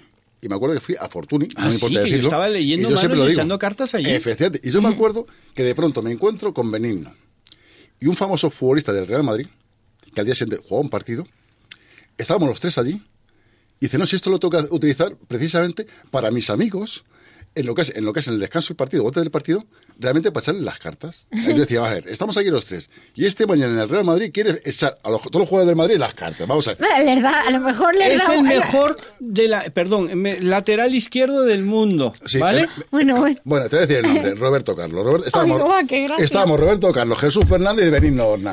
Allí los tres, con las cartas del tarot. La evidencia. Y era curioso que a la gente le venía a pedir autógrafo y decirle que estoy ocupado. Y estábamos allí allí los tres con la carta del tarot. Madre O sea, mía. esa fue, vamos a decir, mi tapadera. Porque durante 12 años yo estuve en Fortuny leyendo manos y echando cartas. Y en este caso estoy hablando de Roberto Carlos, porque él decía que cuando él fuera mayor quería ser como yo. Y venían los jugadores del Real Madrid a consultarme cantidad de cosas y me traían a sus mujeres o a su prima o a su hermana, que yo recuerdo. eh, eh, Ya me habría gustado veros por un Oye, agujerito Era- en era un aquella solo, los, los época. tres en la mesa sentados. Y yo, yo decía, "Diga, Roberto Carlos juega mañana un partido contra no sé quién. Que era curioso. Luego el día siguiente estaba viendo la noticia y estaba viéndole. Ahí digo, mira, anoche estuve con este. Vamos a ver. Pero justo en plan sano, en plan realmente. Sí, porque ellos solo podían beber una cerveza. Efectivamente, sí, sí, Y sí, no sí. podían beber dos cervezas, no, no, no se les estaba permitido. Mm. Entonces, realmente, yo la cantidad de historias que tengo con Jesús, vamos, que... Bueno, si nos podemos escribir, la- escribimos un libro Bueno, los dos. entonces, volviendo al tema de, de, de Visita Volviendo a antes. Mira, a mí, por ejemplo, me está viniendo muy bien porque me está haciendo rememorar situaciones como editor que he vivido, que si no las cuentas, Porque tú estás publicando, tus artículos son muy interesantes porque están revelando que se cuece detrás del Sí, mundo estoy, de la edición. sí, yo estoy hablando lo que siempre, siempre, desde las bambalinas de la edición. Es decir, que no es todo tan fantástico, maravilloso ni publicidad. Detrás hay mucha trastienda. Hmm. Es decir, de esa trastienda te estoy contando basado en hechos reales, siempre, por supuesto, omitiendo nombres Hmm. y personas. Siempre. ¿Por qué? Porque me gusta respetar la intimidad de la persona. Pero de hecho, este precisamente el último artículo que sale mañana reflejado es, la, es decir, lo titulo por su cara bonita. Sí, por su cara bonita, porque una mujer que quería ser famosa, ser escritora, porque la verdad que hay que reconocer que era una mujer bella, una mujer con un cuerpo, pero con una cara dura asombrosa. Y quería que le hiciese un libro, yo escribiendo solo yo, haciendo la labor de negro, el literario que se llama, y realmente ella hacerse famosa en un mes, que quería hacer 15.000 libros. Pero bueno, si os interesa, entrar hay por que leerlo, claro, hay cosa, que leerlo. pero- Está, está la web puesta en nuestra página de Facebook, la he compartido también en, en mi perfil. Y, y, bueno, es gildafusión.com, luego barra visítame magazine y ahí mañana sale, ¿no? Sí, pero que- es curioso, el otro día estaba escribiendo el siguiente, Mm. que está basado en, siempre, siempre- yo siempre hablo en basado en hechos reales, y te repito, es la historia de una prostituta, de un alto standing, que estuvo en Barcelona, en el mejor prostíbulo de Barcelona, que le hice su libro y psicológicamente acabó destrozada. E hicimos el libro y es una mujer maravillosa. Desde aquí le mando un fuerte abrazo y te decir una cosa, me trajo recuerdos muy, muy bonitos porque ves el ser humano que utilizan como juguete. La verdad es que, mira, es todo, creo que, que todos tenemos en común el, al- en este proyecto que eh, tú también dijiste, Benigno, el primero que escribiste fue, de hecho, la, la terapia como escritura, ¿no? Entonces sí que es verdad que, que animamos a al margen de que, de que estemos o no en una revista, coger un papel en blanco y un boli y un lápiz es muy saludable y sacar tus cosas. Y a lo mejor luego lo tiras o lo rompes o lo guardas o lo que sea. Pero cuando sacas de ti los problemas que tienes, lo que sientes, lo que piensas, eh, la felicidad que sientes también, porque eso para el futuro dices, ¡ay, qué feliz era! Pero cuando sacas los problemas y, y o escribes algo, ¿no os ha pasado alguna vez que lo leéis tiempo después dices, joder, esto lo he escrito yo? Pues mira, Nuria, te voy a hacer una, una anécdota y yo tengo personalmente. hablo- Siempre hablo en primera persona. Sí. Y es curioso porque yo estoy escribiendo un libro de mi vida. Hmm. Y el por qué, y el por qué las situaciones me llevaron a ciertas limitaciones, ¿no? Pero solo te voy a hacer dos ejemplares, uno que es para mi hija y otro para mi hijo. Y si algún día quieres saber quién era su padre y el por qué hacía las cosas su padre, lo simplemente lo pueden leer. Mm. Pero es un detalle, un legado que les quiero dejar a ellos Y realmente, pero siempre en plan bien, en plan buen rollo.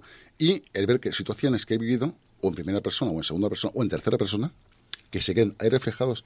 Y me ha servido como terapia asombroso. ¿Por qué? Porque traes los recuerdos de tu infancia hasta la fecha actual. Y de la infancia, y no siempre de la infancia. A veces son cosas que nos pasan de adultos que parece que dan zas, que te, es un sesgo y, y, la vida se te pone patas arriba, realmente. Entonces, hay veces que, que cuando escribes o preparas algo para, no sé, para contar sobre uno, te das cuenta de que de, te puedes dar cuenta de que hay hechos concretos en tu vida que, que hicieron que seamos como somos hoy.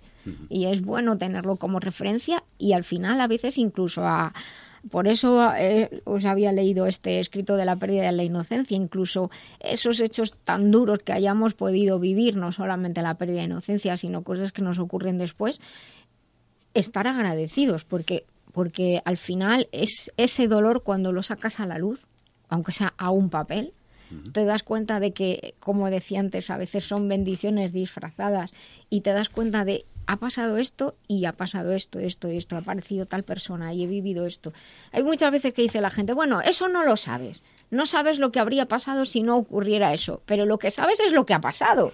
Entonces, la concatenación de hechos, ahí está. Entonces, muchas veces eh, no, no somos agradecidos con la vida, somos agradecidos con lo bueno, pero no siempre con lo que creemos que no es tan bueno. Y, y por lo menos lo vivimos, ¿no? Por ejemplo, tú has, has, empezado hablando de la adaptabilidad. Hay que adaptarse. Yo lo que les digo a mis alumnos y a las personas que vienen, mis pacientes y demás, es que estamos totalmente adaptándonos. Continuamente. La vida es un proceso de autodescubrimiento. Entonces, ¿qué ocurre? Que tú puedes cambiar en este momento haciendo esto. ¿Por qué? Porque si tú cambias las preguntas que tú te haces, eso va a repercutir en tu calidad de vida. Entonces, ¿qué hay que hacer? Utilizar que el dolor y la alegría te sirvan como motor. Porque una 50% es dolor y más 50% alegría. Lo que pasa es que el hombre vale no por lo que sabe, sino por lo que hace con lo que sabe. Y hablando, por ejemplo, sobre muchas personas que se sienten fracasados porque no saben convertir un error en una experiencia. En, en cambio, por ejemplo, tú ahora, Jesús, estás escribiendo, estás poniendo fuera tus, tu, tu, sentimiento, put out your feeling. En inglés es mucho más fuerte que en español. Entonces, ¿qué estás haciendo? Renovándote, renovándote. ¿Por qué? Porque tú vives la vida eh, al día. ¿En qué aspecto? Tú Hoy, mañana no sabes si vamos a estar ninguno de los tres aquí. Bueno, ni dentro de un rato. Vale, entonces, ¿qué ocurre? Que tenemos que decirle a los seres queridos que les queremos. Sí. Ser gratos. Yo estuve ayer con una persona desde Santiago, bueno, no era Santiago de Chile, era un poco más abajo, y no recuerdo el pueblo, más abajo de Durango. Y una de las cuestiones que le pedí para cambiar de vida fuera que hoy fuese a ver a su papá. Su padre era pintor, pero ella nunca había hablado con su papá sobre el pintor. Mm. Y le dije, pero no te ha regalado ningún cuadro. Y me enseñó, una y 45 de la mañana, una especie de retrato que le había hecho. Y yo le dije, es maravilloso.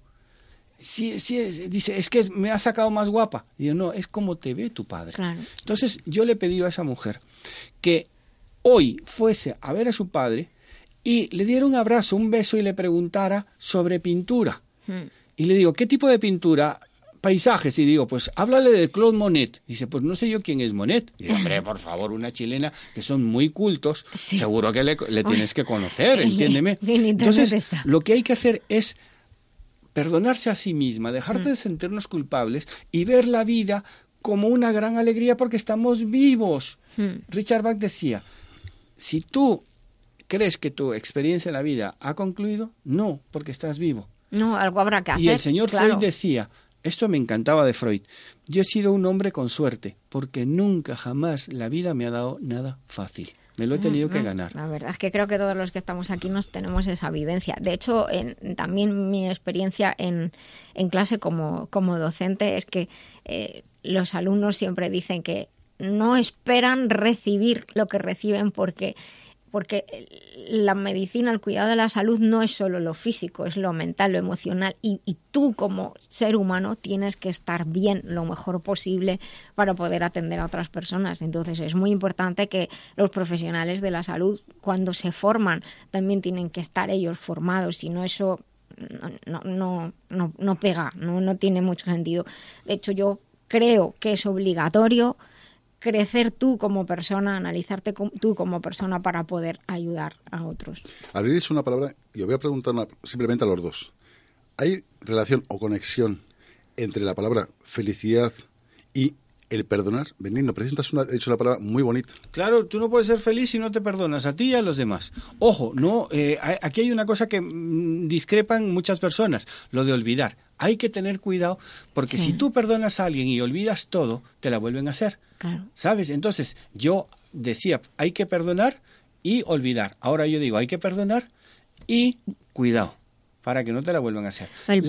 si tú no te has perdonado a ti, no te quieres. Y si tú no te quieres a ti, no puedes ser feliz. Porque la felicidad no es, no es una estación del año, es una manera de vivir. El, perdón lleva su tiempo en cualquier caso. Tienes que metabolizar lo que ha pasado y encontrarte en el momento adecuado de poder perdonar. A lo mejor te pide perdón a alguien y le dices, ahora no estoy preparado para perdonarte y no te voy a decir que te perdono si no es cierto. Cuando perdonas, le devuelves al otro su parte del problema y tú te quedas con tu parte y, y luego tú tienes que gestionarte y perdonarte a ti por decir, ¿por qué hizo esto mal? ¿Por qué la cagué aquí? Pues porque no tenía la experiencia, no sé lo que ahora, bueno, o porque lo hice a posta. Pongamos que fui malo a propósito pues ya no voy a volver a repetirlo. O sea, no hagamos con nosotros mismos, voy a darle la vuelta al refrán, no hagamos con nosotros mismos lo que no haríamos con nuestro ser más querido. Si a nuestro ser más querido le perdonaríamos algo que ha hecho mal, no nos machaquemos más a nosotros. Entonces, ni, ni, un exceso de indulgencia, pero tampoco estar cargando con un peso que al final muchas veces tampoco nos corresponde. Nos hacen creer que nos corresponde. Y en esto tenemos que ser muy cuidadosos también con la información que recibimos del exterior. Hay muchas fake news también al hilo de estas cosas. Nos hacen culpables de cosas que no lo somos. Sí, pero hay una cosa. ¿Influye la gente tóxica que esto, esto a tu alrededor? Hombre, porque son precisamente las personas que. Este tipo de, personas que te, que te restan la, la vitalidad, te restan la alegría y tienen una habilidad pasmosa para hacer que tú siempre te sientas culpable, y ya no digo responsable, culpable hasta de, de, lo que ellos han hecho mal y lo tuyo engrandecerlo todavía, hacerlo peor. Tú puedes crear, cualquier persona, y yo me lo he creado, un círculo de poder, donde todo lo negativo es rechazado. Aunque parezca increíble, ¿quién es el que pone el escudo? Tu propia mente. Tú atraes lo que tú quieres atraer, pero si tú quieres atraer A, vas a traer B, el yin y el yang, que yo aprendí a entenderlo a través de la doctora Lorite. Y realmente, ¿qué puedes hacer? Que no te afecte lo negativo. Y a mí me preguntan, oiga doctor, ¿usted atiende a gente que es muy negativa? digo, sí, pero me paga. O sea, no, no, no, no, cuidado. Sí, claro, entiéndeme. cuando yo he terminado, bueno, y me pagan antes de, de No, no, no, porque ya, de verdad. Se aprende a todo. O sea, ya tal. Fíjate tú qué cosa, Jesús. Lo que haces es que dejas que la persona se descargue, pero tú no te quedas con el problema de la mm. persona, no eres codependiente. No, de todas maneras. Porque no le das valor. Nadie te puede hacer daño si tú no le das el valor. Entonces, eso que tú decías antes es muy, muy cierto. Lo que tenemos que hacer no es evitar las personas tóxicas, porque tú imagínate que convives con una persona tóxica. O sea, ¿qué haces en este caso? Que no te pueda influir. ¿Por qué? Porque el tóxico te convierte en víctima. Y existe el verdugo víctima. Para que exista un verdugo tiene que haber una víctima. Entonces, tú imagínate que tú eres víctima de alguien muy querido. Deja de ser víctima de esa persona. Y esa persona, como no tiene a alguien con el cual descargarse, se va a dar cuenta. Y cuando se da cuenta de lo que le están haciendo, o se busca a otro para ser su, su, su víctima, o deja de ser víctima automáticamente. O sea, tú eliges en esta vida ser víctima o verdugo. No, tú eliges cómo quieres vivir. ¿Vale? Y no vas a ser verdugo, pero tampoco dejes que, que sea víctima. la persona tiene que fluir, fluir, hay que, fluir. Hay que, al final todo es, es una toma de, de conciencia y, y, como Evelino está diciendo, cuando tratas con personas que las tratas profesionalmente, que son personas negativas o que, o que tienen situaciones muy dolorosas, uno no es de piedra, pues también los profesionales de la salud tenemos que, que, cuidarnos nosotros mismos, pues como cualquier médico en un hospital en oncología, tienen que cuidarse también, esa no es la vida real. Ah, Precisamente has tocado un tema, Nuria, que es, ¿influye a los profesionales los, los enfermos? Pues por supuesto que sí, claro. ¿Tú te llevas el trabajo a casa? Eh, a veces sí, pero, pero porque yo sigo estudiando en casa y, y, y, sigo mirando cómo mejorar, pero sí que hay momentos en que necesito desconectar. Y recuerdo una frase de una compañera en un momento muy duro de mi vida que dijo, esta no es la realidad. De hecho, a veces que con compañeros lo hablamos, hacen falta vacaciones también, porque el sufrimiento es muy grande y hay personas que, que, que tenemos más empatía y, y nos implicamos más y realmente nos puede afectar a nuestra salud. Y si me afecta a nuestra salud, me afecta a mi objetividad. Y si me afecta a mi objetividad, no estoy haciendo mi trabajo bien. Entonces, una cosa es ser empático y otra es meterte tú en el ajo y, y que te termine afectando a ti. Yo me lo dejo. O sea, eh, he, he llegado a entender la vida de tal forma, apoyo todo, no ayudo, apoyo, que es muy diferente de ayudar. Apoyo a mi paciente para que sea él el único responsable de lo que siente, no de lo que le pasa. Porque tú no puedes ser responsable de lo que te pase, claro, pero sí de lo que hagas con lo que te pasa. Entonces, ¿qué pasa? Que yo lo tengo como muy claro. También, son, dices... también son diferentes áreas que a ah, veces claro, nuestra porque tú no lo mismo, utilizas el claro. dolor y yo utilizo la mente. O sea, yo, yo... No, no, no me, ref, no me refiero a eso, me refiero a que son distintas áreas, es decir, no, no es tampoco igual cuando trabajamos temas a lo mejor emocionales o, o, psicológicos, solo que afecciones que están poniendo en riesgo tu vida, es, es distinto. Entonces, claro, la implicación del profesional y de la persona es diferente. En cualquier caso, todos lo que hacemos es intentar apoyar y siempre, por lo menos, vaya por delante, decir, somos herramientas. El que te arreglas, el que te pones bien, el que haces por estar bien, eres tú. Nosotros, con nuestro conocimiento y nuestra experiencia, te brindamos el apoyo. Pero al final no es real me ha curado fulanito, no es real. Si se ha, está mejor, ha sido la persona quien ha, quien ha hecho el esfuerzo. ¿Mm? ¿Estás de acuerdo conmigo? Totalmente, porque tú estudias el cuerpo, la mente y el alma. Exacto. ¿Vale? Pues, y eso es diferente, la doctora Lorita del resto de los yo por ahí, ¿vale? Pues bueno, vamos a continuar. Muchísimas gracias, chicos, por, por esta sección.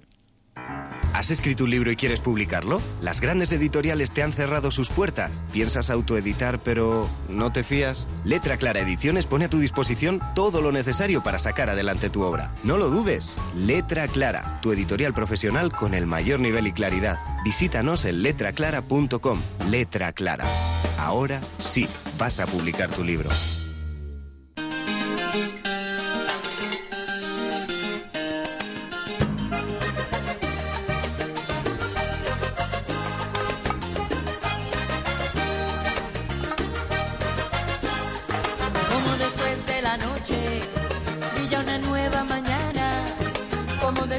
La noche brilla una nueva mañana. Así también en tu llanto hay una luz de esperanza. Así también en tu llanto hay una luz de esperanza. Como después de la lluvia llega de nuevo la calma. Como después de la lluvia llega de nuevo la calma.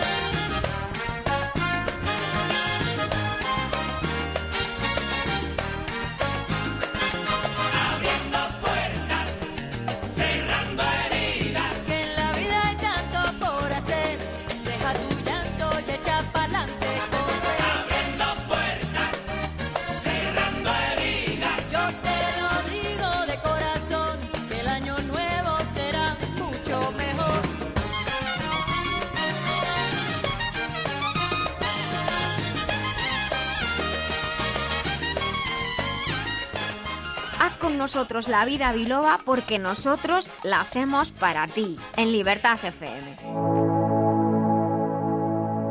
Mamá, mamá, me duele la cabeza. Tu mami no está. Doctora Nuria, doctora Nuria. Me gusta mucho cada vez que escucho este indicativo, que significa que tenemos un ratito para hablar de sus consultas. De hecho, muchas veces las consultas que ustedes nos mandan las tratamos en los temas de- del programa, como, como por ejemplo está siendo hoy, no es el tema de fibromialgia, de fatiga crónica, pues son de consultas, de sugerencias, también de algunos de los compañeros. Y tengo un par de consultas hoy que, que llegan, una además que, bueno, Normalmente yo no sé si los nombres que ustedes ponen son verdad o no, porque de hecho lo tenemos puesto en Facebook que si les da vergüenza preguntar, pues ponen otro nombre y ya está. Así que eh, esta concretamente llegó hasta sin nombre. Solamente sé que es un hombre de 43 años con antecedentes de lo que llamamos tener arenilla en los riñones, que ha pasado una semana sangrando en la orina, le hicieron ecografías, análisis, las pruebas de próstata, le han recomendado tratamiento y, volverá a repetirse todo en, en tres semanas. Y nos pregunta si, si podríamos recomendarle algo para, para ayudar. Hay que tener en cuenta que los riñones son unos órganos que están continuamente filtrando sangre y al filtrar sangre, pues la, sangre conlleva muchos, muchos ingredientes, tiene muchas células, pero tiene muchos ingredientes, sales minerales, etcétera. Y el filtrado de los riñones realmente es una obra de ingeniería brutal. O sea, el canal de Panamá y los riñones son no los riñones creo que están mejores hechos o el canal de Panamá copiado de los riñones. Por así decirlo, un sistema de esclusas y de compuerta brutal. Estamos muy bien hechos. Y bueno, para ayudar a aquellas personas que tengan tendencia a crear cálculos o infecciones de las vías urinarias, tanto altas como bajas, ¿qué significa infecciones de las vías urinarias altas o bajas? A veces tenemos molestias en, en la vejiga, por ejemplo, pero a veces tenemos molestias en los riñones. Entonces la vejiga se considera baja y luego los uréteres y la parte de los riñones serían las vías urinarias altas. Tanto en hombres como en mujeres puede haber infecciones urinarias eh, crónicas, pero eh, si se es hombre o se es mujer, pues quitando el tema de las infecciones, los factores que promueven las infecciones crónicas o de repetición son distintos, porque la fisiología es diferente. Pero de común tenemos que nos podemos ayudar con productos que ayuden a que el filtrado de los riñones sea mejor y que la sangre que llega a los riñones esté en mejores condiciones y mejor acondicionada, por así decirlo, aparte de ayudar al sistema inmunológico. Por eso, como apoyo, recomendaríamos el Master Life Pure y Master Life Green, que precisamente es uno de los kits de detoxificación que pueden encontrar en la web masterlife.info, la asociación de Pure y de Green. Pure ayuda principalmente a los riñones y también al hígado y Green al revés principalmente a la parte de hígado y vesícula biliar y también a los riñones porque están también pensados para ayudar a la parte mental y emocional. Y ahora que digo esto, pues los riñones están relacionados con los miedos, con las limitaciones, con el temor, con la fuerza de voluntad y la pérdida de fuerza de voluntad. Así que cuando tenemos así también estos problemas repetitivos, pues independientemente de desde luego revisar la higiene, nuestros hábitos, etcétera, ¿por qué no plantearnos si puede haber algo que nos esté bloqueando, que nos está robando la energía y está haciendo que nos- nuestro sistema inmunológico se esté preocupando por otras cosas en lugar de preocuparse por mantenernos libres de microorganismos? Para tener un poco más de energía general en todos los planos, en todos los sentidos, podemos recomendarle transferine. Es muy fácil de tomar, son tres cápsulas al día, una con cada comida. Y les invito a entrar en la web masterlife.info para leer acerca de transferine, que es un tesoro de producto realmente para todo el cuerpo y para la mente. Y desde luego beber agua, porque los riñones no filtran en seco. Los riñones necesitan agua y ese agua les llega a través de la sangre. Si no, la sangre es muy espesa y todos tenemos a lo mejor algún filtro en casa o algún colador. ¿Y qué pasa si pasas algo por el colador que es muy espeso? Pues que no filtra bien, pues hay que limpiarlo, ¿verdad? Pues con los riñones igual. Y otra consulta nos dice que se llama Claudia, que tiene 41 años y que últimamente se nota que tiene un cierto sabor amargo a la boca, sobre todo cuando se, me levanto por la mañana, dice. Luego se me pasa, pero me cuesta hacer la digestión, no me duele nada, solo son molestias y tengo muchos gases. Parece que tengo siempre hambre y antes yo no era así. Fui al médico y no tengo ninguna alteración especial y las analíticas están bien, algo que me pueda recomendar. Bueno, pues como estaba comentando antes, eh, generalmente ese sabor amargo en la boca se relaciona con, con, la vesícula, una vesícula perezosa o quizás una congestión de la, de la vesícula o de todo el sistema hepatobiliar que puede obviamente afectar también a los ritmos intestinales. Mírese la punta de la lengua a ver si la tiene muy roja. Si fuera así, posiblemente, posiblemente, solo quiero decir, podría haber una situación de estrés o de preocupación importante. Y para ayudar a que haga mejor la digestión y no tenga tantos gases, pues le invitamos a, a utilizar Masterlife Papayax, que lo puede utilizar, son unos comprimidos que se mastican con las comidas y luego en cualquier momento en que, en que tenga alguna molestia puede repetir. Y el básico para ayudar a la regulación hepatobiliar es Master Life Green. Son 20 mililitros, mejor por la noche, que es el horario perfecto para el hígado. Muchas gracias.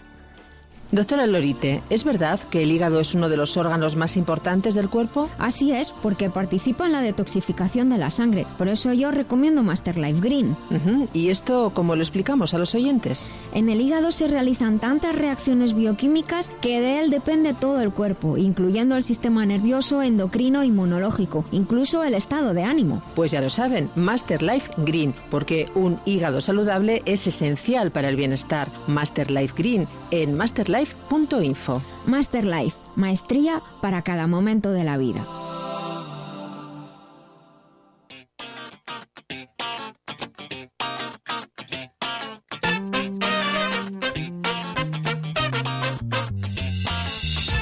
Pues en estos últimos minutos que nos quedan, y nos quedan pocos, en la vida biloba, eh, y entonces ampliaremos otro día, porque yo quería hablar un poquito más de esto. ¿Cómo hacemos para cuidar el medio ambiente? Todo lo que estamos viendo últimamente de todas estas islas de plástico que están flotando por el mar. ¿Y, cómo nos afecta a nosotros? Eh, estamos en el 2018, esto no es nuevo. Hay ya muchos estudios de, los primeros años de los 2000 en los que se demostraba que el exceso de contacto que teníamos con los plásticos estaba podía pasar al cuerpo y de hecho se ha demostrado que pasaba al cuerpo, pero ahora no hablamos solamente de la salud nuestra, que sí, lo podemos tratar otro día, sino de lo que está pasando en el medio ambiente, porque lo que pasa en el medio ambiente nos afecta a nosotros. Los animales que se mueren, los peces que están intoxicados comiendo plásticos y que está todo hecho una guarrada, hablando hablando claro. ¿Y tú preguntabas, Jesús? Sí, yo precisamente, una cosa que yo siempre pregunto, eh, ¿influye lo que los cruceros Claro, esa bolsa, o lo que es las islas que se están convirtiendo sí. de plástico, influye, e incluso la gente actualmente con las toallitas húmedas las tira sí. al retrete, que es el Exacto. retrete.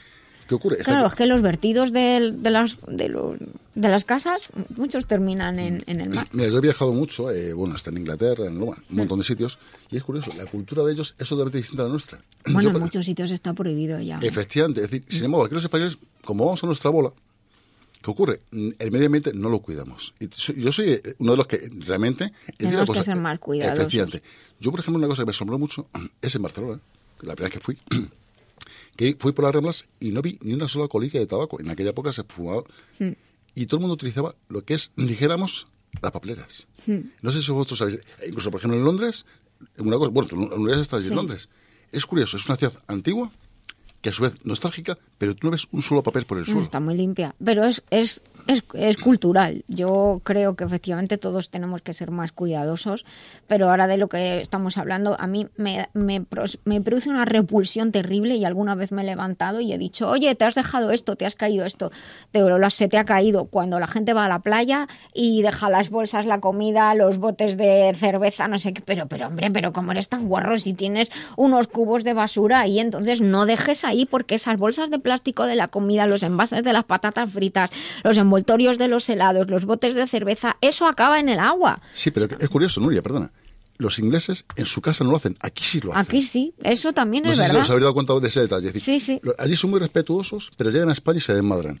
¿Por qué? ¿Por nuestra cultura, por nuestra forma de ser o porque nos ven hacer las cosas? Bueno, no lo sé. La verdad es que yo creo que los españoles somos más, más cuidadosos que antes, pero todavía queda mucho. Yo donde vivo, y, y tú, Benigno, también te pasará seguramente donde vives tú, a mí me da mucha pena, estamos hablando del mar, pero ir a la montaña y en un sitio perdido que no pasa nadie, ahí hay un bote de refresco, Sí, pero ¿cómo llega eso ahí? Por favor, llévatelo a tu casa. O sea, que ojalá le tuviera vida a la basura y persiguiera a- al que lo ha tirado y, y se le metiera en, en el bolsillo. Pero tenemos que ser más, más estar más concienciados todos y dar ejemplo. de y hecho. sobre todo eh, empezar con los niños. Claro, O sea, por ahí tienes toda la razón. eh, eh, aquí no se da tanto como en algunos países de Latinoamérica, donde se tiran las pilas, las baterías, a la basura. O sea, yo, por ejemplo, sería incapaz, absolutamente incapaz de hacerlo, Los porque alguien me enseñó de pequeñito meter una, una batería en un- un vaso de agua y Hmm. ver qué pasaba. Hmm. O sea, solamente eso me impactó tanto. Tenemos un problema, pero a Dios gracias creo que el español y, y muchos pa- países estamos Mejorando aprendiendo. mucho, sí. ¿Por qué? Porque ahora reciclamos. Por ejemplo, nosotros tenemos aquí tres botellas de agua de plástico. Hmm. Eh, llegará un día en que las tengamos de otra manera. O sea, De- o- de aluminio, De ya. aluminio o de lo que sea.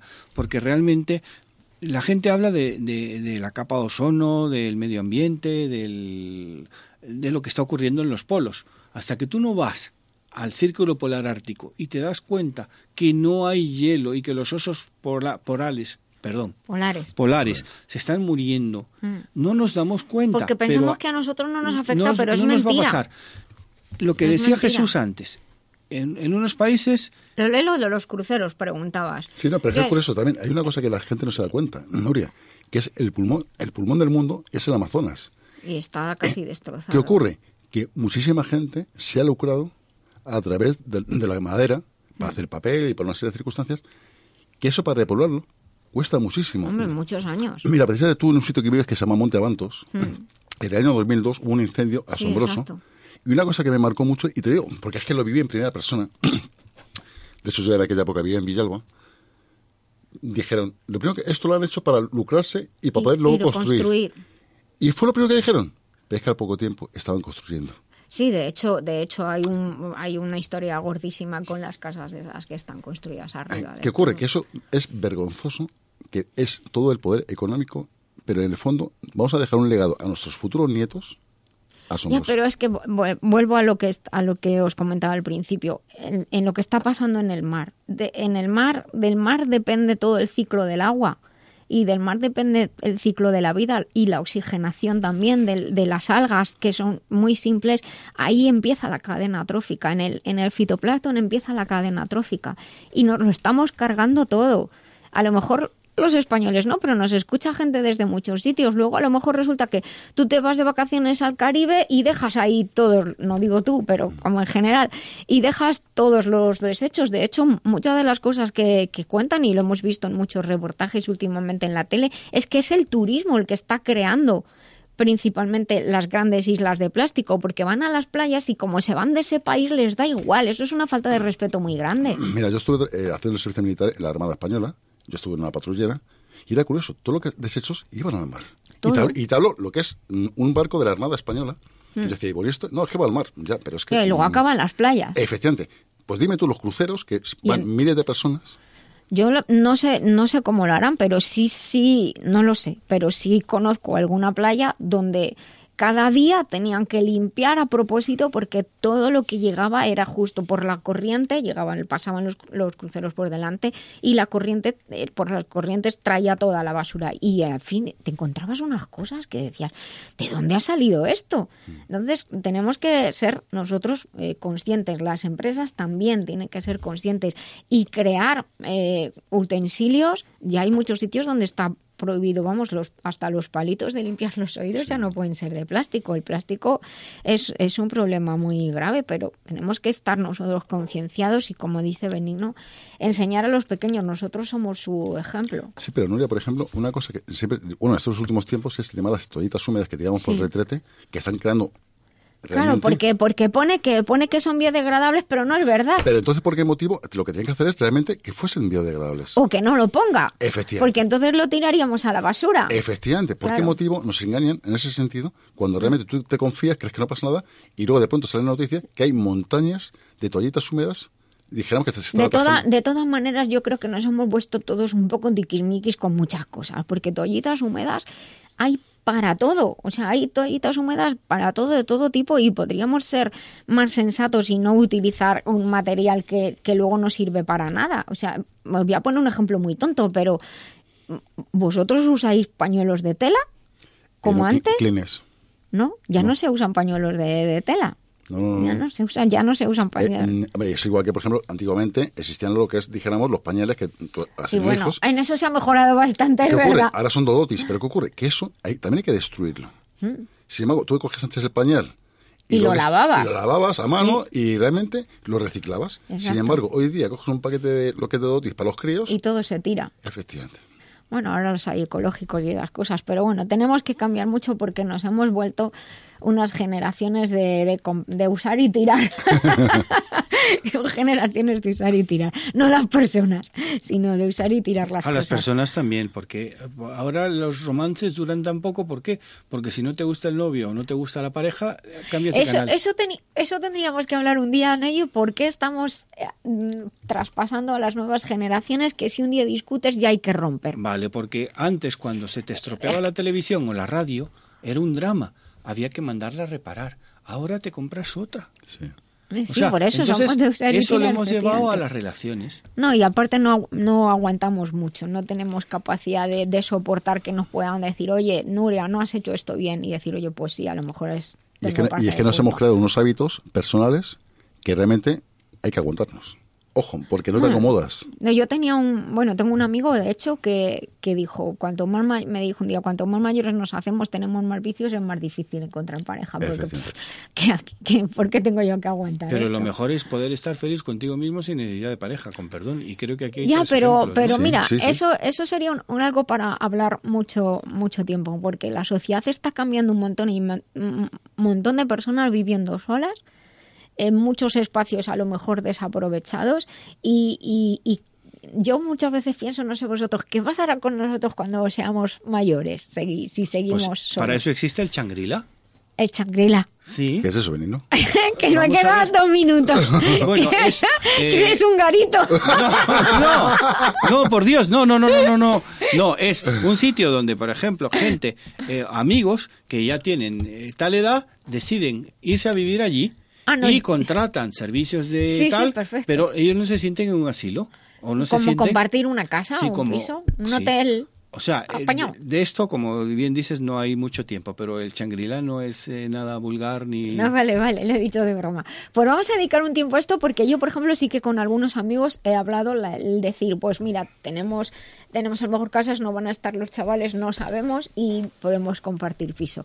Bueno, nos queda un minutillo escaso. Hemos tenido un programa muy especial de esos programas que al principio hemos dicho lo que íbamos a hacer y luego nos hemos tenido que ir adaptando por las circunstancias que, que han ocurrido, que bueno, que los planes no siempre salen como uno quiere, pero por eso estamos en un programa saludable en el que aprendimos a adaptarnos. Y algo que queréis decir a nuestros oyentes, aparte de gracias, Pues mira, que ha sido un programa improvisado, sin guion, porque realmente... sin guion, Mira, hemos pasado una, de una nos, sección a nos otra. hemos saltado el guion. Hemos estado aquí tres amiguetes en plan de cháchara, pero escucha, culturalmente hemos enriquecido, yo creo que a alguna persona, incluso hay gente que ha descubierto cosas nuevas, porque queremos ayudar a la gente a través de una sonrisa, como tú bien dices, y es el lema del programa, con una sonrisa se va a muchísimos sitios. Pues yo estoy muy contenta, me siento muy feliz. Hasta me da pena de que, sea, que se acabe y todo. Pues yo me despido hasta final, bueno, hasta hasta septiembre, Hasta que es cuando septiembre. volveré. Bueno. Con nuevas novedades y más risas y más Benigno, guapo. escucha, te haré una visita allí en lo que es la playa nudista. Me apetece ir allí, hombre, para Vale. conocer el ambiente. Sí, hombre. Bueno, pues nada, les esperamos el próximo sábado. Recuerden sonreír. El cerebro cree que somos felices, es gratis y todo el cuerpo así lo percibe. Hasta el próximo sábado. Vivan con nosotros la vida biloba.